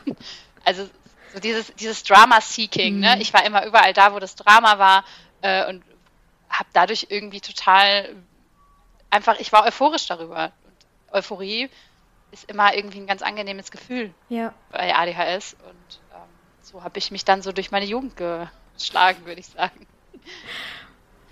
Ja. Ähm, wir hatten noch ein anderes Thema. Also eigentlich haben wir noch zwei Themen, über die wir gerne sprechen möchten. Jetzt haben wir schon über das eine Thema so lange gesprochen, aber es ist einfach so spannend. Sorry. Nee, total gut. Ähm, und zwar wollten wir über das Thema Rejection Sensitive Dysphoria noch sprechen. Ähm, auch wieder so ein Thema, wo es sehr wenig also wahrscheinlich gar keine Studien, also auf jeden Fall extrem wenig Forschung zu gibt. Es ist auch keine offizielle Diagnose. Ähm, am besten übergebe ich dir mal das Wort und du kannst vielleicht mal kurz erklären, worum es dabei geht. Ähm, ja, also diese Rejection Sensitive oder Sensitivity Dysphoria ist im Prinzip auf Deutsch ähm, die Angst vor Zurückweisung, übersetzt man das. Ich finde das immer ein bisschen milde ausgedrückt. Ähm, das ist jetzt es ist nicht einfach nur eine Angst, sondern es ist ja wirklich, der, das ganze Leben kann sich danach äh, richten, dass man Angst hat, von anderen Leuten äh, zurückgewiesen zu werden, auf welche Art und Weise auch immer. Ähm, wie du schon sagst, es ist keine offizielle Diagnose, es ist im Prinzip eine Persönlichkeitsstruktur ähm, und die wird auch nicht 100% ADHS zugeschrieben, wobei man in letzter Zeit äh, immer mehr und mehr liest, dass in diese Richtung halt geforscht wird. Ist natürlich total schwierig, wieder so eine Art Meinungsforschung zu machen, weil wer hat nicht Angst, zurückgewiesen zu werden? Das ist halt auch wieder so schwierig, das zu pathologisieren, beziehungsweise zu schauen, ähm, ab wann hat das mit ADHS zu tun oder ab wann ist es vielleicht einfach die ganz normale, äh, in Anführungsstrichen, Angst davor, zurückgewiesen zu werden von anderen Menschen. Ähm, deswegen ist es super schwierig, da einen Strich zu ziehen. Aber tatsächlich ist es gerade innerhalb der Community, auch haben wir viel drüber gesprochen, es ist super auffällig, wie, wie weit das geht. Ne, also, dass wir Ja zu Sachen sagen, auf die wir gar keinen Bock haben, äh, dass wir lügen, weil wir Angst haben, dass wir, äh, dass wir irgendwie ein negatives Bild ergeben, auch schon nur bei anderen Leuten. Nicht mal nur, ich meine, Angst vor Zurückweisung klingt immer so, als würden wir irgendwie zu jemandem hingehen, den um irgendwas bitten und der würde Nein sagen und wir sagen dann, ach Mano, äh, das, das ist ja eine Zurückweisung. Aber ich persönlich zum Beispiel habe schon Angst davor, dass jemand, der im Park an mir vorbeigeht, sich denkt, boah, was läuft die denn so scheiße? Oder warum hat die ihren Hund jetzt an der 50 Zentimeter langen Leine und nicht an der 40 Zentimeter langen Leine? Also ich ähm, hatte Zeiten in meinem Leben, wo ich die ganze Zeit konstant darüber nachgedacht habe, was könnten andere Leute von mir denken? Also ähm, Autofahrer, andere Autofahrer, andere Leute im Supermarkt, äh, irgendwelche Angestellten, die mich irgendwo beraten müssen, weil ich eine Beratung brauche, die Zahnarzthelferin. Ähm, dass wenn ich da irgendwie was Doofes sage oder so, oder dass wenn ich einfach nur mich doof benehme oder die im falschen Moment anspreche, dass die sich denkt, so was ist das denn für eine? Die nervt, die soll weggehen. Ähm, und das hat sich eben auch innerhalb der Community ganz oft so gezeigt, dass es eben in diese Richtung geht. Ähm, aber dazu gehört halt eben auch Angst davor, andere Leute zurückzuweisen, also Nein zu Dingen zu sagen, weil man selber es halt so ultra unangenehm findet, Nein zu hören oder auch nur eine gewisse Art von Ablehnung zu hören. Ähm, und dann kommt es halt ganz automatisch so, dass wir selber auch keine Leute ablehnen können. So haben Leute schon Beziehungen eingegangen, die sie gar nicht eingehen wollten, haben irgendwelche Verträge abgeschlossen, die sie gar nicht abschließen wollten, wo es teilweise um echt viel Geld ging, ähm, haben Sachen gekauft ähm, in Läden, weil die Verkäuferinnen so nett waren, weil sie der nicht sagen wollten, dass sie das eigentlich gar nicht haben wollen oder so. Ähm, und solche Sachen kommen da eben auch alle mit rein. Und man geht mittlerweile davon aus, dass das eben auf Erfahrungen basiert, also eben die Erfahrungen, die gerade undiagnostizierte Frauen innerhalb der Kindheit oder in der Jugend ähm, machen mussten, weil natürlich, wenn man als Frau mit ADHS aufwächst, darüber hast du auch schon ganz viel gemacht, ähm, da darf man nicht immer so sein, wie man ist, sondern man hört immer wieder, wie falsch man ist oder warum man sich eben so und so nicht verhalten soll. Und es gibt Studien aus Amerika, die sagen, dass man mit ADHS bis zum 12. Lebensjahr schon 20.000 mehr negative Kommentare über sich selbst gehört hat als gleichaltrige Nicht-ADHSler. So, das lassen wir jetzt einfach mal kurz wirken. Und ähm, das ist natürlich ganz klar, dass umso mehr negative Kommentare man hört, umso mehr möchte man einfach vermeiden, die immer wieder zu hören. Und als Erwachsener wird man dann eben einfach ein People-Pleaser, der die ganze Zeit Angst hat, dass Leute einen verurteilen für irgendwas, was man gesagt oder nicht mal gesagt. Jetzt habe ich sehr viel geredet. Nee, aber ich finde, ich finde, du hast es wirklich total gut äh, erklärt und ausgedrückt. Ich erkenne mich darin auch selber einfach so doll wieder. Vor allem, als du meintest, so, du gehst durch den Park und überlegst, ob deine Leine zu kurz, äh, zu lang, zu lang sein könnte. Ich muss. Egal, ich, einfach. Und einfach falsch sein könnte. Ich musste einfach dran denken, wie oft ich mir in Settings Erklärungen überlege, wegen Sachen, wo Leute mich vielleicht ansprechen könnten, weil ich das falsch mache. Und ich muss dann darauf vorbereitet sein, auf alle möglichen Dinge, die man mir vorwerfen könnte, äh, zu sagen, warum ich das jetzt so mache. Oder auch ganz oft äh, Erklärungen, die einfach gar nicht der Wahrheit entsprechen. Irgendwelche Ausreden, die ich mir ausdenke, obwohl es gar nicht ja. nötig wäre, mir Ausreden auszudenken, weil die Wahrheit völlig in Ordnung wäre. Oder ich einfach schlicht und ergreifend wirklich nichts falsch mache. Und äh, ich kenne das aus Settings, wo ich, ähm, also je unsicherer ich mich in einem Setting fühle, desto doller ist das ausgeprägt. Also zum Beispiel ähm, bei Jobs früher, wo ich mich sehr unwohl gefühlt habe, war das extrem ausgeprägt. Es ist aber teilweise ja. auch äh, bei mir im Fitnessstudio, wenn ich so auf der Freihandelfläche bin und äh, um mich herum nur Männer sind, auch teilweise sehr ausgeprägt, dass ich äh, auch denke, es kommt sofort jemand angerannt und ich muss dann erklären, warum ich dies und jenes mache. Ähm, ja, das kenne ich auch. Ja, das ist äh, anstrengend. Es ist vor allem verdammt anstrengend, finde ich. Dieses, ähm, dieses Rattern im Kopf immer, was könnte man mir vorwerfen? Und was kann ich dann darauf erwidern? Voll, aber man redet sich dadurch ja auch total ein, dass alle Leute pauschal einen hassen. So, also das ist bei mir ganz krass so ähm, gewesen, muss ich sagen. Ich habe das mittlerweile so ein ganz bisschen zumindest irgendwie in den Griff bekommen. Aber dass ich ständig Leute, ähm, die ich neu kennengelernt habe oder so, wo ich dann hinterher gesagt habe, oh, ich glaube, die mag mich nicht. Aber wie kommst du denn da drauf? Ja, merkt man doch. Also ich habe da so ein Vibe gespürt. Das ist ja dann immer so die Aussage. Mhm. Ich habe das irgendwie so gespürt. Ja, ich habe mir das halt jetzt einfach zwei Stunden konstant eingeredet. Natürlich habe ich dann einen Vibe gespürt, dass die mich nicht mag. Ähm, und auch äh, wieder Thema Beziehungen. Ähm, was ist los? Ist alles okay? Ist alles okay bei uns? Ist alles okay bei uns? Du hast doch irgendwas. Habe ich irgendwas falsch gemacht? So dieses, also das ist, war bei mir, das ist schon pathologisch, ne? also dass ich irgendwie ständig hinter meinem Freund hergerannt bin und ihn gefragt habe, was jetzt gerade jetzt in diesem Moment seine Emotion zu mir ist, weil ich äh, panische Angst davor hatte, dass, dass er mich jetzt einfach plötzlich nicht mehr mag, aus fadenscheinigen Gründen. Äh, und genauso habe ich das mit Leuten auf der Straße oder mit Leuten, die mir wichtig sind. Oder, ne? Also ist ja auch total, tritt ja mal einfach so in den komischsten Situationen auf. Ja, auf jeden Fall. Also ich kenne das auch in der Beziehung, dieses pausenlose Nachfragen, ist alles okay, ist alles in Ordnung, habe ich was falsch gemacht. Äh, vor allem dieses habe ich was falsch gemacht. Also das ist ja. ganz, so das ist so die Frage schlechthin. Ähm, da muss nur mal kurz äh, als Antwort äh, was kommen, was zu knapp formuliert ist und schon denke ich so, ach du Scheiße, was habe ich gemacht? Also eigentlich nicht. Äh. Horror, ja. ja das, es gibt ja ganz viele Situationen, wo man äh, immer sich in sich selber so ein bisschen den Schuldigen sieht. Ähm, und also das ist ja auch in familiären Situationen, ne? wenn man dann irgendwie oft auch früher gehört hat, vielleicht, ja, du schon wieder mit deiner, was weiß ich, hier random Symptom einfügen, Unpünktlichkeit oder sonst irgendwie, warum bist du so immer so unaufmerksam?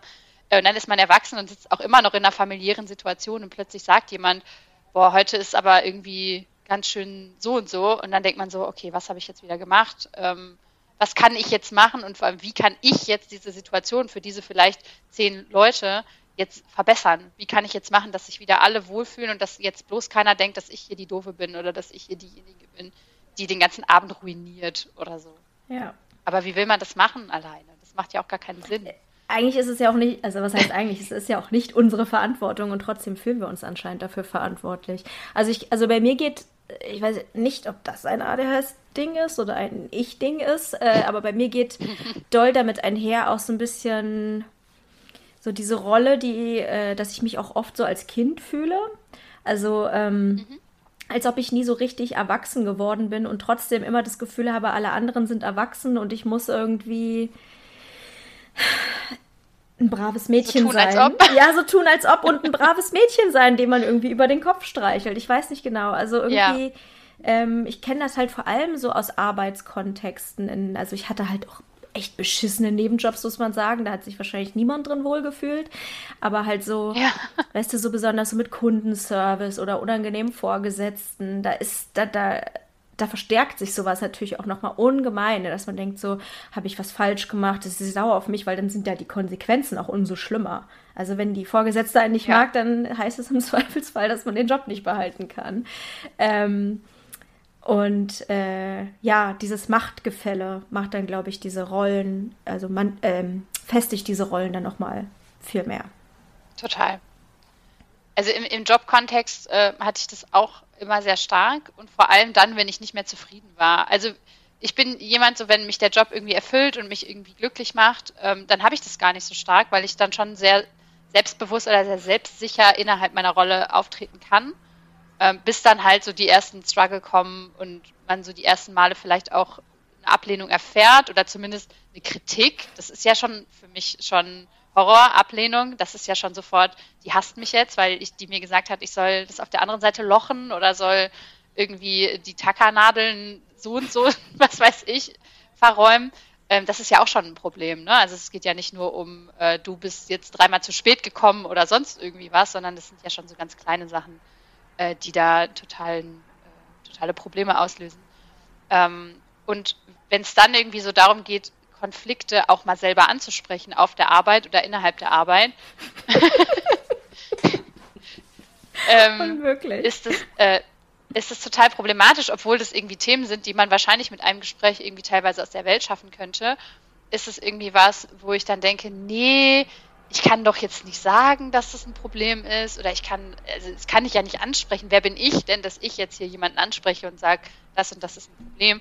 Und außerdem hasst die mich dann und dann kündigt die mich. So ist ja ganz klar, ja. wie du es auch gerade gesagt hast. Ähm, und dadurch geht uns halt ganz viel Kommunikation verloren. Wir hatten jetzt schon die ganze Zeit in Beziehungen das Thema Kommunikation so ein bisschen. Aber wenn man halt konstant Angst hat, wenn man was sagt, dass man was Falsches sagt, dann versperren wir uns diesen Weg ja in allen Lebenssituationen. Also wenn ich meinem Freund nicht mich traue zu sagen, dass da irgendwie ein Problem ist und das dann so in mich reinfresse und mir immer weiter einrede, dass das ein großes Problem ist, dann kann ich die Situation da irgendwie nicht lösen. Aber ich habe dann total Angst, wenn ich das anspreche, dass er dann sagt, ja, nee, also wer sowas sagt, mit dem will ich nicht mehr zusammen sein. Also es ist, ja, du weißt ja, wie es ist. ja, wobei theoretisch wäre es ja eigentlich auch okay, wenn man was anspricht und die andere Person sieht es nicht so. Also an sich so entstehen ja auch äh, Gespräche und Austausch. Ne? Also ich glaube, wir hätten es am liebsten so, wenn wir was ansprechen, dass die andere Person uns anlächelt und sagt, ja, du hast völlig recht, ich will das jetzt komplett ändern. Dass man denkt so, okay, alles klar, sie hasst mich nicht und sie nimmt es sogar an. Aber es ist ja eigentlich normal, dass die andere Person vielleicht sagt, hm, sehe ich nicht so oder äh, sehe ich nur in Teilen so oder so. Und das ist, macht ja quasi eigentlich das, was man gesagt hat, nicht weniger valide oder wahr oder so. Äh, nur, ich glaube, also bei mir ist es so, ich hoffe einfach immer, dass auf der anderen Seite dann nur Positives zurückkommt. Ja. Man projiziert ja auch total von sich selber auf andere. Ne? Wie gesagt, wenn jetzt für mich kritisieren ist, äh, kannst du mal bitte äh, auf der anderen Seite die Blätter lochen, ähm, dann traue ich mich teilweise auch nicht. Zum Beispiel, ich hatte eine Situation, ähm, ich war, also ich hatte eine Chefin, ich war dann die Angestellte und ich hatte eine Azubine. Und ähm, wenn ich der dann zum Beispiel sagen wollte, nee, du musst es aber so und so machen, dann war das für mich auch voll das Problem, weil ich ja wusste, wenn meine Chefin mir sagt, mach das mal so und so, war das für mich ein totaler Weltuntergang. Und wenn ich jetzt zu meiner Azubine gehe, die vielleicht sagt, ja, mir doch egal, was, was Lisa da jetzt erzählt, also hä, mache ich halt dann so anders. Aber ich denke dann, sie denkt, oh mein Gott, jetzt verliere ich meine Ausbildung und alles ist ganz furchtbar. Deswegen bin ich da dann auch immer so krass mit Samthandschuhen dran gegangen und war so, du, übrigens, wir machen das so und so. Aber wenn du das, also mach einfach, wie du denkst. Aber es wäre besser, wenn du es, ja, vielleicht besser jetzt nicht, ne, sondern wenn du es so und so machen würdest. Ähm, was ja auch total unnötig und unnötig unsicher klingt. Ähm, aber weil man da so von sich auf andere auch bezieht, dass man dann andere auch teilweise so mit Samthandschuhen anfasst. Ja, und vor allem andere Leute schätzen das vielleicht gar nicht so unbedingt so. Also ich denke jetzt mal zum Beispiel an Leute, äh, die ähm, autistisch sind, wo ich schon öfter gehört habe, dieses drumherum gerede, das ist total nervig. Sag mir doch einfach, was du willst und ich bin zufrieden und mach das. Alles gut so. Also äh, da stoßen ja auch, äh, da ähm, clashen ja auch manchmal so Welten aufeinander, dass, äh, dass andere Leute, auch wenn man es natürlich selber aus den besten Absichten macht, das überhaupt nicht gut finden oder total nervig finden. Oder gar nicht verstehen, warum ja, man das macht. Oft ist, ja, total oft ist es ja auch so, dass man gar nicht so von sich selber, ähm, also das ist ja dann ein Thema, das spricht man dann irgendwann an. Das hatte man dann aber vielleicht schon so drei Monate brodelt das schon so in einem, was du gerade meintest, mit diesem, das hast du schon immer so gemacht und das hat mich schon immer genervt. Und dann ist ja die ganz normale Reaktion darauf, ja, aber warum hast du es denn dann nicht mal vorher angesprochen? Ja, weil ich mich nicht getraut habe und Angst hatte, dass du mich da nicht mehr magst. Ja, aber wenn man im Streit ist, dann ist man ja so hochgeladen, dann traut man sich ja die Sachen zu sagen, die man sich lange nicht getraut ja. hat zu sagen. Ja, aber das, wenn das Gegenüber das halt nicht weiß, ist es natürlich entsprechend unfair. Ja, ist auf jeden Fall. Ähm, du hattest eben schon mal ganz kurz Kritik angesprochen oder das, was man als Kritik wahrnimmt. Und äh, wenn man bei Social Media aktiv ist und vielleicht ein Profil hat, was nicht mehr ganz so klein ist, dann ist Kritik ja eigentlich quasi unvermeidlich. Also ich weiß nicht, wie es bei dir ist. Ich glaube, du hast eine sehr sanftmütige Community, eine sehr liebe Community. Äh, ich in großen Teilen auch, aber trotzdem, es kommt ja immer vor, dass man kritisiert wird. Und es heißt ja auch immer, Kritik ist gut und man wächst an Kritik und man, man sollte und kann sich gegenseitig auf Fehler hinweisen und verbessern. Ich muss sagen, mir fällt es unfassbar schwer, Kritik anzunehmen und gut auf Kritik zu reagieren. Zumindest in dem Moment direkt, wo ich sie bekomme. Ähm, und sei es auch nur ein Hinweis, dass ich vielleicht ein Wort benutzt habe, was man nicht benutzen sollte oder so. Für mich ist es teilweise ganz doll persönlich und ich habe das Gefühl, ich habe als Mensch moralisch versagt. Kennst du das Gefühl? Also ähm, ja, du hast schon, du hast schon gesagt, also ich bin, ähm, habe eine sehr, sehr nette Community und ähm, habe auch wenige, wenig Probleme damit, ehrlich gesagt. Ich hatte am Anfang hin und wieder mal jemanden, der dann eine Studie irgendwie an, eine andere Studie gelesen hatte oder hatte dann irgendwie eine andere Information zu bestimmten Themen. Äh, das war für mich ganz, ganz schlimm. Ähm, obwohl ich, ich kann halt nicht jede einzelne Studie des ganzen Internets, äh, die vielleicht auch erst vorgestern rausgekommen ist, mir schon durchgelesen haben und die dann vielleicht da auch drin verarbeitet haben. Ähm, aber das war für mich immer so, ja, okay, Lisa, warum setzt du dich hier hin und tust so, als wärst du hier irgendwie der Profi für ADHS und eigentlich hast du gar keine Ahnung. Ähm, also es ist ultra schlimm für mich gewesen, wenn das so war. Ähm, ist jetzt schon länger zum Glück nicht mehr vorgekommen. ähm, aber es hat sofort immer, also jegliche Art von Kritik ist bei mir, ähm, also da sehe ich auch rot. Ne? Also das, das macht mich im ersten Moment entweder total wütend oder total traurig und ich muss dann mein Handy auch weglegen. Ähm, es gab auch früher mal eine Situation, wo mich jemand darauf hingewiesen hat, dass man das Wort gar nicht nicht zusammenschreibt. Also dass man gar nicht schreibt. Und da habe ich mich tagelang drüber aufgeregt. Also, und habe es dann absichtlich weiter so gemacht, weil ich mir dachte, nee, also das finde ich total anmaßend. Und, und, und war so, ja, was bilden die Leute sich denn ein, dass sie mir jetzt schreiben, wie ich gar nicht zu schreiben habe? Und wenn ich natürlich mal realistisch drüber nachdenke, ist es ja total bescheuert, darauf so auszurasten, weil das wahrscheinlich hat die Person das kurz geschrieben und dann war das für die halt auch weg. Ähm, aber entweder macht mich Kritik total wütend, also über alle Maßen wütend, oder total traurig und ich stelle sofort alles in Frage, was ich irgendwie äh, mache. Und das ist natürlich auf Social Media ähm, einfach noch mehr vorhanden. Ähm, und hin und wieder natürlich habe ich auch mal so Trolle, die dann oder so Leute, die dann schreiben, äh, ADHS ist eine Erfindung der Pharmaindustrie. Ja, gut, danke für deine Interaktion unter meinem Reel, Herr XY. Und äh, dann ist es auch irgendwie in Ordnung. Aber das trifft äh, einen nicht so, oder? So also da, sowas trifft mich nee, nicht. Ja. Nee, also mh, am Anfang hat es mich einfach so richtig geärgert. Äh, natürlich kommt das mittlerweile einfach schon noch mal öfter vor, dass dann äh, die Reels auch in solchen Bubbles ausgespielt werden. Ja, mein Gott. Mhm. Ne, also jetzt stört es mich äh, nicht mehr so, aber äh, aus den eigenen Reihen, in Anführungsstrichen, auf jeden Fall. Und wir haben ja zusätzlich auch noch einen Stammtisch und so eine, klein, also so eine kleinere Community auf Discord. Äh, und wenn da mal irgendwie was ist oder so, ähm, dass ich da kritisiert werde oder dass irgendwie auch der, der Channel an sich, also wie ich äh, den Stammtisch führe oder wie ich den Discord führe oder wie ich mein Instagram-Account ähm, handhabe, wenn das dann irgendwie in Teilen kritisiert wird, das ist ein Weltuntergang. Ne? Das ist ein Riesendrama. Ja. ja. Auf jeden Fall. Es ist ja auch einfach, es ist eine Arbeit, die unglaublich persönlich ist, die extrem stark mit der eigenen äh, Person verknüpft ist. Also das kommt schon mal dazu, dass man schwerlich Arbeit und äh, sich selbst trennen kann, wenn man halt bei Social Media aktiv ist, finde ich.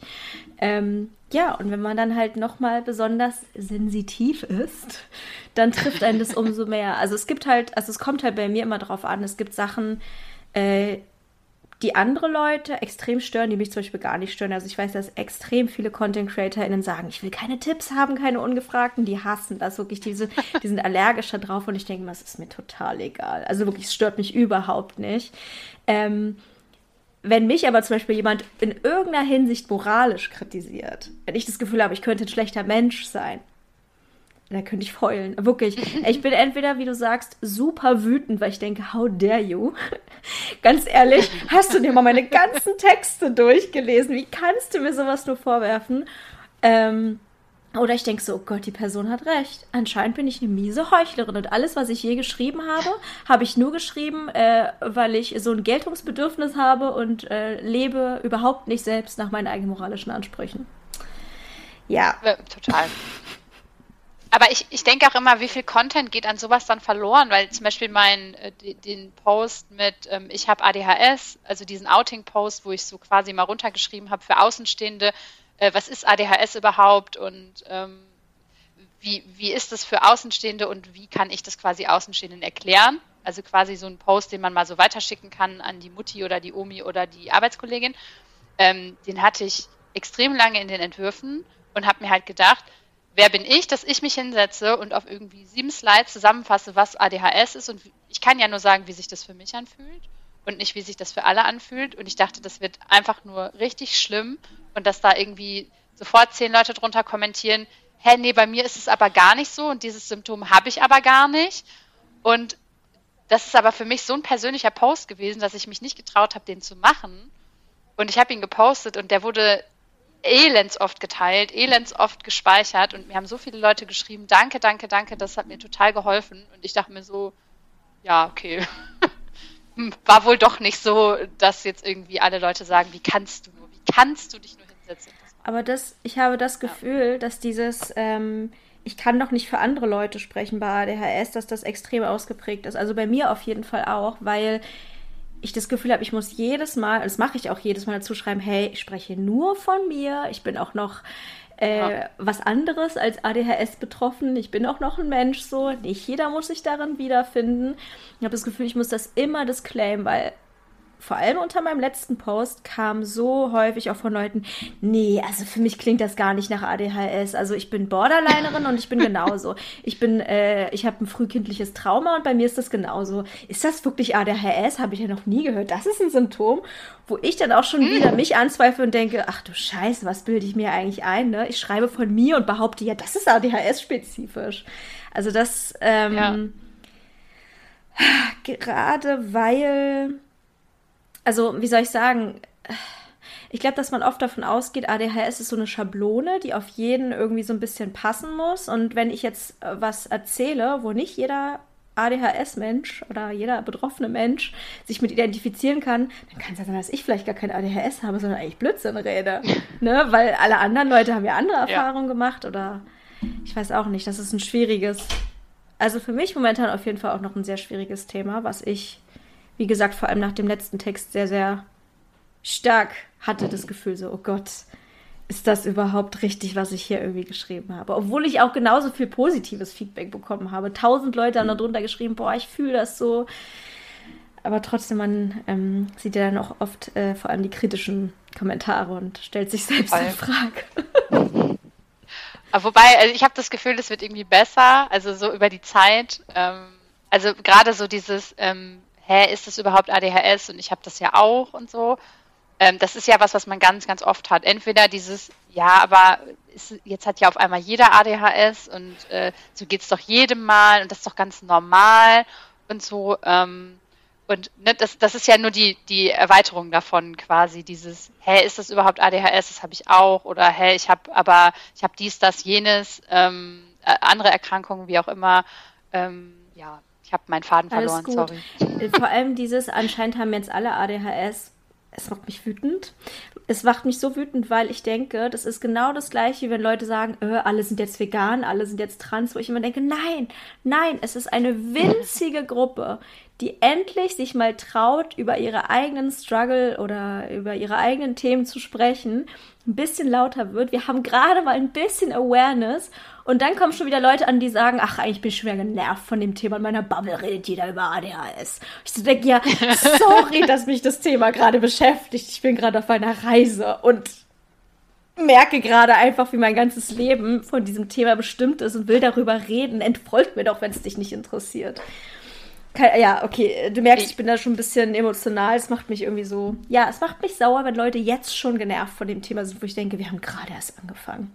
Es geht doch, es geht doch gerade erst los. Also, keine Ahnung. Das geht noch viel weiter. Ja, und also ich habe letztens auch eine Nachricht bekommen darüber, wie komisch das wäre, dass sich jetzt auf einmal alle, äh, vor allem äh, weiblichen Content-Creatorinnen ähm, jetzt outen würden. Und ich denke mir halt so, naja, es ist halt genau die Berufsgruppe, die eigentlich für ADHSlerInnen ideal ist eine kreative Arbeit zu machen, sich selbst zu expressen, irgendwie selbstständig zu sein, äh, Content zu machen, anderen zu helfen. Ähm, natürlich findet man in dieser Berufsgruppe besonders viele Menschen, die damit zu tun haben. Also es wundert mich überhaupt nicht. Ne? Aber ja, die machen das auch alle nur für Klicks und so. Und dann denke ich mir so, bei keiner einzigen, die ich in letzter Zeit gesehen habe, denke ich, die macht irgendwas für Klicks oder für irgendwas, sondern ich glaube, dass einfach ganz viele Leute auch durch diese großen Content-Creatorinnen ähm, einfach sich selber finden oder auch selbst wenn sie sagen, okay, ADHS kann ich jetzt vielleicht für mich ausschließen oder ist jetzt für mich gerade noch kein Thema, dann zumindest sagen, ich nehme mir da gewisse Teile raus und greife mir die und kann trotzdem besser über diese Dinge sprechen. Ich kann besser mich selber verstehen und ähm, mich besser dazu äußern. Und ich darf mich dazu auch äußern. Und ich glaube, das ist da gerade was ganz, ganz viel passiert und was super gut ist. Ja. Also ich hasse dieses Thema mit, äh, redet jetzt jemand auch noch über was anderes als ADHS? Nee, Udo, halt dein Maul. Es sind nicht nur Udos. Es sind leider nicht nur Udos. ähm, ja, ich habe irgendwie eh manchmal das Gefühl, sobald Minderheiten, und ich bezeichne uns jetzt einfach mal als Minderheit, was wir ja sind. Ich meine, im Endeffekt sind wir ein winziger Prozentsatz äh, der Gesellschaft sobald Minderheiten irgendwie mal so ein bisschen Raum für sich fordern und sagen, lass uns mal bitte über mein Thema reden, dann sind alle schon irgendwie genervt und sagen, nee, also das habe ich jetzt schon die Schnauze voll von. Okay, mhm. gut. Also vielleicht ist man da auch ein bisschen verblendet, wenn man in einer bestimmten Bubble ist, dass man denkt, jeder hat jetzt ADHS. Wenn man sich, wenn man jetzt mal so rauszoomt und vielleicht jetzt mal im sogenannten Real Life sich umhört, dann haben äh, die wenigsten Leute ADHS oder wissen, dass sie ADHS haben und erst recht keine Frauen und weiblich gelesenen Personen. Ja, und. Total, aber ich glaube auch, dass die, die Dunkelziffer, die wir bei äh, Frauen und weiblich gelesenen Personen noch haben, die wir noch vor uns haben, die wir noch konvertieren müssen, ähm, das ist immens. Also ich glaube, dass da in, in Zeiten 90er, später 80er Jahre äh, ganz, ganz viele Dinge einfach schiefgelaufen sind, mhm. äh, so diagnostisch und auch so von, vom, von der Sozialisierung her ich glaube, dass da noch ganz viel kommt und ich glaube, dass uns da noch ganz viel erwartet. Also ich glaube nicht, dass das Thema irgendwie in nächster Zeit äh, an Wichtigkeit und an Aufmerksamkeit äh, verlieren wird, weil ähm, es immer mehr Themen gibt und immer mehr Leute gibt, die anfangen darüber zu sprechen und die neue Impulse auch wieder reinbringen. Ja. Und ich glaube, das ist bei dem Thema so wichtig. Ja, auf jeden Fall. Und ja. ich habe auch das Gefühl, die Sachen, über die wir teilweise so reden, sowas wie Arbeitsbedingungen oder so. Natürlich sind die für uns ganz besonders relevant als neurodivergente Menschen, aber das sind auch insgesamt so gesellschaftsrelevante Themen, so, wo eigentlich alle mal drüber sprechen müssen. Und ich habe das Gefühl, dass wir da auch so Impulse setzen, von denen jeder was haben kann oder am besten Fall. Auf jeden Fall. Im besten, Im besten Fall, Fall, ja. Also ein Thema, was ich, was in letzter Zeit in meiner Bubble wieder ähm, extrem relevant wird, ähm, ist für mich das Thema Selbstdiagnose ähm, oh. weil natürlich gerade ganz viele wieder auf das Thema aufmerksam werden. Wie gesagt, viele äh, sprechen im Moment über das Thema und ähm, dass Leute zu mir kommen und sagen, ja, ich, ähm, ich fühle mich auch so und so, aber ich habe ja eigentlich gar nichts zu sagen, weil ich bin halt noch nicht diagnostiziert.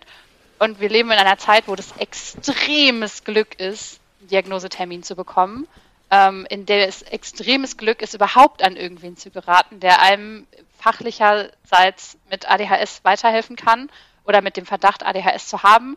Und wenn man so einen Diagnosetermin bekommt, dann muss man ja auch erstmal noch ernst genommen werden.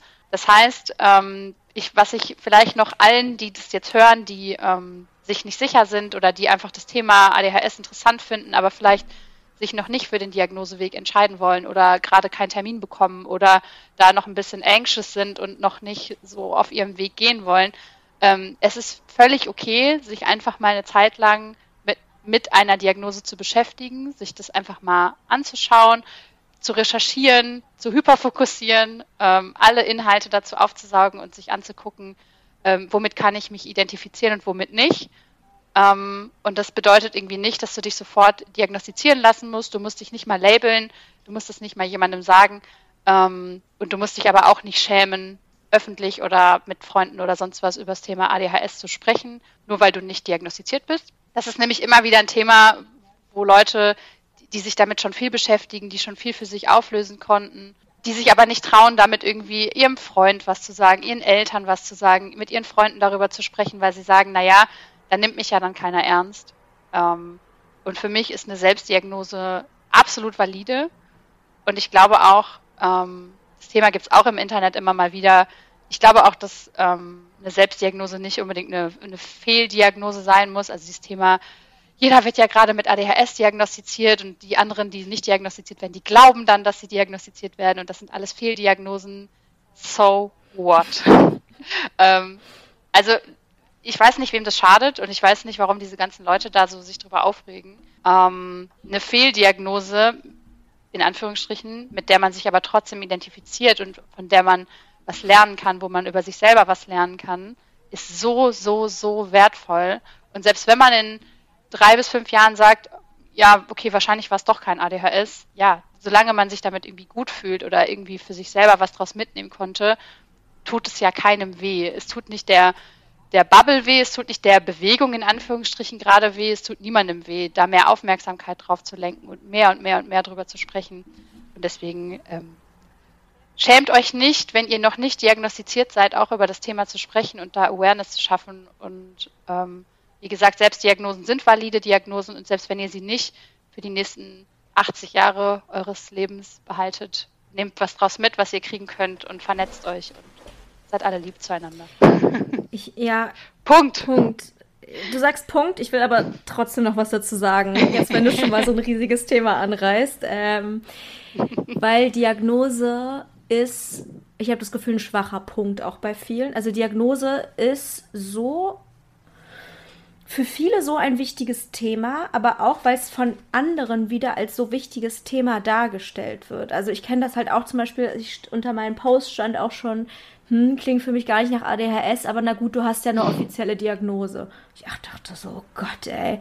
Und auch die Frage nach meiner Diagnose, die häufigste, die ich bekommen habe, also die Frage, hey, du, hast du Tipps für, wie ich eine Diagnose bekommen kann, kann ich komplett nachvollziehen, auch wenn ich keine Tipps habe, mhm. außer du musst Glück haben. Ähm, aber ich habe das Gefühl, als ich angefangen habe, über ADHS zu reden, in dem Moment kam von vielen vielleicht aus Neugier, aber auch viel misstrauisches, hast du eigentlich eine Diagnose? Im Sinne von, mhm. darfst du eigentlich darüber reden? Und das ist für Leute wie mich, die ein extremes Imposter-Syndrom äh, Syndrom haben in Bezug auf ADHS, schwierig. Und ich habe jetzt sogar das Glück, eine Diagnose zu haben. Und trotzdem habe ich weiterhin mit Imposter zu kämpfen. Und ich glaube, für Leute, die eine Selbstdiagnose, ja, Leute, die eine Selbstdiagnose haben, haben bestimmt noch viel, viel mehr Struggle damit und fühlen sich noch viel unsicherer in ihren Gefühlen und denken ganz schnell, dass sie sich Sachen einbilden, dass sie ähm, sich nur Ausreden suchen, dass sie, wie du schon sagst, darüber nicht reden dürfen, weil sie haben ja nicht diesen Stempel in ihrer Akte. So heute offiziell ist es Ihnen erlaubt, das Thema ADHS auf Ihrem Kanal zu thematisieren. So habe ich, ich habe mich wirklich so gefühlt. Ich habe zu meiner äh, Therapeutin gesagt, ich brauche irgendwas Offizielles, irgendwas, was mir das bestätigt. Ich, ich fühle mich einfach so unsicher. Ähm, und habe es dann auch bekommen. Aber ähm, ja, ich weiß nicht, vielleicht können wir, wie du sagst, einfach irgendwie lieber zu uns sein und das Thema Diagnose nicht ganz so verbissen sehen und uns nicht so gegenseitig so an die Gurgel zu gehen, im Sinne von offizielle versus inoffizielle Diagnose. Das eine ist irgendwie richtig wertvoll, das andere ist irgendwie, keine Ahnung, wie so eine Teenie-Phase. Ach so, heute ist sie Punkerin, heute hat sie ADHS. den, also den Eindruck habe ich halt ganz, ganz oft, ne, dass das irgendwie immer so ist, so, ach ja, wieder was Neues. Weil wenn man ja eh aus diesem Hyperfokus-Zirkel ja. quasi kommt, die Leute sind gewöhnt von einem, dass man äh, irgendwie ständig mit was Neuem ankommt. Ähm, aber es ist, ich, ich wurde 15 Jahre mit, auf, die, äh, auf Depressionen und Angststörungen behandelt. Würde ich heute sagen, dass Depression bei mir eine Fehldiagnose war? Ja, tatsächlich schon, weil ich eigentlich ich, wie du schon sagst, ich hatte so, ich hatte so Phasen, wo ich super depressiv war, aber wenn ich abgelenkt war, dann war das nach zehn Minuten, war es irgendwie dann auch gar nicht mehr so schlimm. Ähm, aber ist es trotzdem was, wo ich jetzt im Nachhinein sage, so, ach Mano, nee. Also ich habe aus diesen 15 Jahren ultra viel mitgenommen und habe für mich ganz, ganz viel über mich selber gelernt. Natürlich nicht auf den Punkt die Sachen, die ich vielleicht gebraucht hätte. Aber war das deswegen jetzt alles wertlos? Nee es hat mir halt auf meinem Weg geholfen, zu meiner richtigen Diagnose zu kommen. Und genauso wird es bei ADHS auch sein, bei den Leuten, die jetzt vielleicht selbst diagnostiziert sind und die vielleicht dann kein ADHS haben, aber dann in drei, vier Jahren drauf kommen, so, hey, aber diese Diagnose oder das, mich damit zu beschäftigen, hat mich dazu gebracht, über das und das noch nachzudenken. Und wer hat denn dadurch dann ein Problem oder wer hat denn dadurch dann Schmerzen, dass diese Person vielleicht drei Jahre rumgelaufen ist und meinte, ich könnte vielleicht ADHS haben, da stirbt doch keiner dran. Also das ist doch nicht schlimm. Ja, es fragt dich ja, wenn du sagst, dass du ja. depressiv bist, dann fragt ja auch niemand, hat, eine, hat jemand das äh, offiziell diagnostizieren. Also da ist es irgendwie, da nimmt man das so hin und sagt, ja, okay, die, wenn, die Person wird schon wissen, dass sie depressiv ist. Da will keiner eine klinische Diagnose. Ja, aber die Person muss ja auch einfach nur mal mehr, mehr spazieren gehen und eigentlich auch nur mehr Wasser ja, okay, trinken. Das stimmt. ja, okay. Also ich glaube, damit haben ja. wir jetzt wirklich sehr schöne Schlussworte gefunden, äh, aus denen hoffentlich viele Leute was mitnehmen können. Ähm, vielen, vielen Dank, dass du da warst. Es war mir eine Freude. Ich finde, es ist eine ganz schöne Folge geworden. Dankeschön. Du darfst mich auch gerne zu allen anderen äh, ADHS-related Themen wieder einladen. Das hat mir sehr viel Spaß gemacht. Mache ich. Ich lade dich sogar ganz bestimmt nochmal ein. Es gibt ja noch tausend Themen, über die man sprechen kann.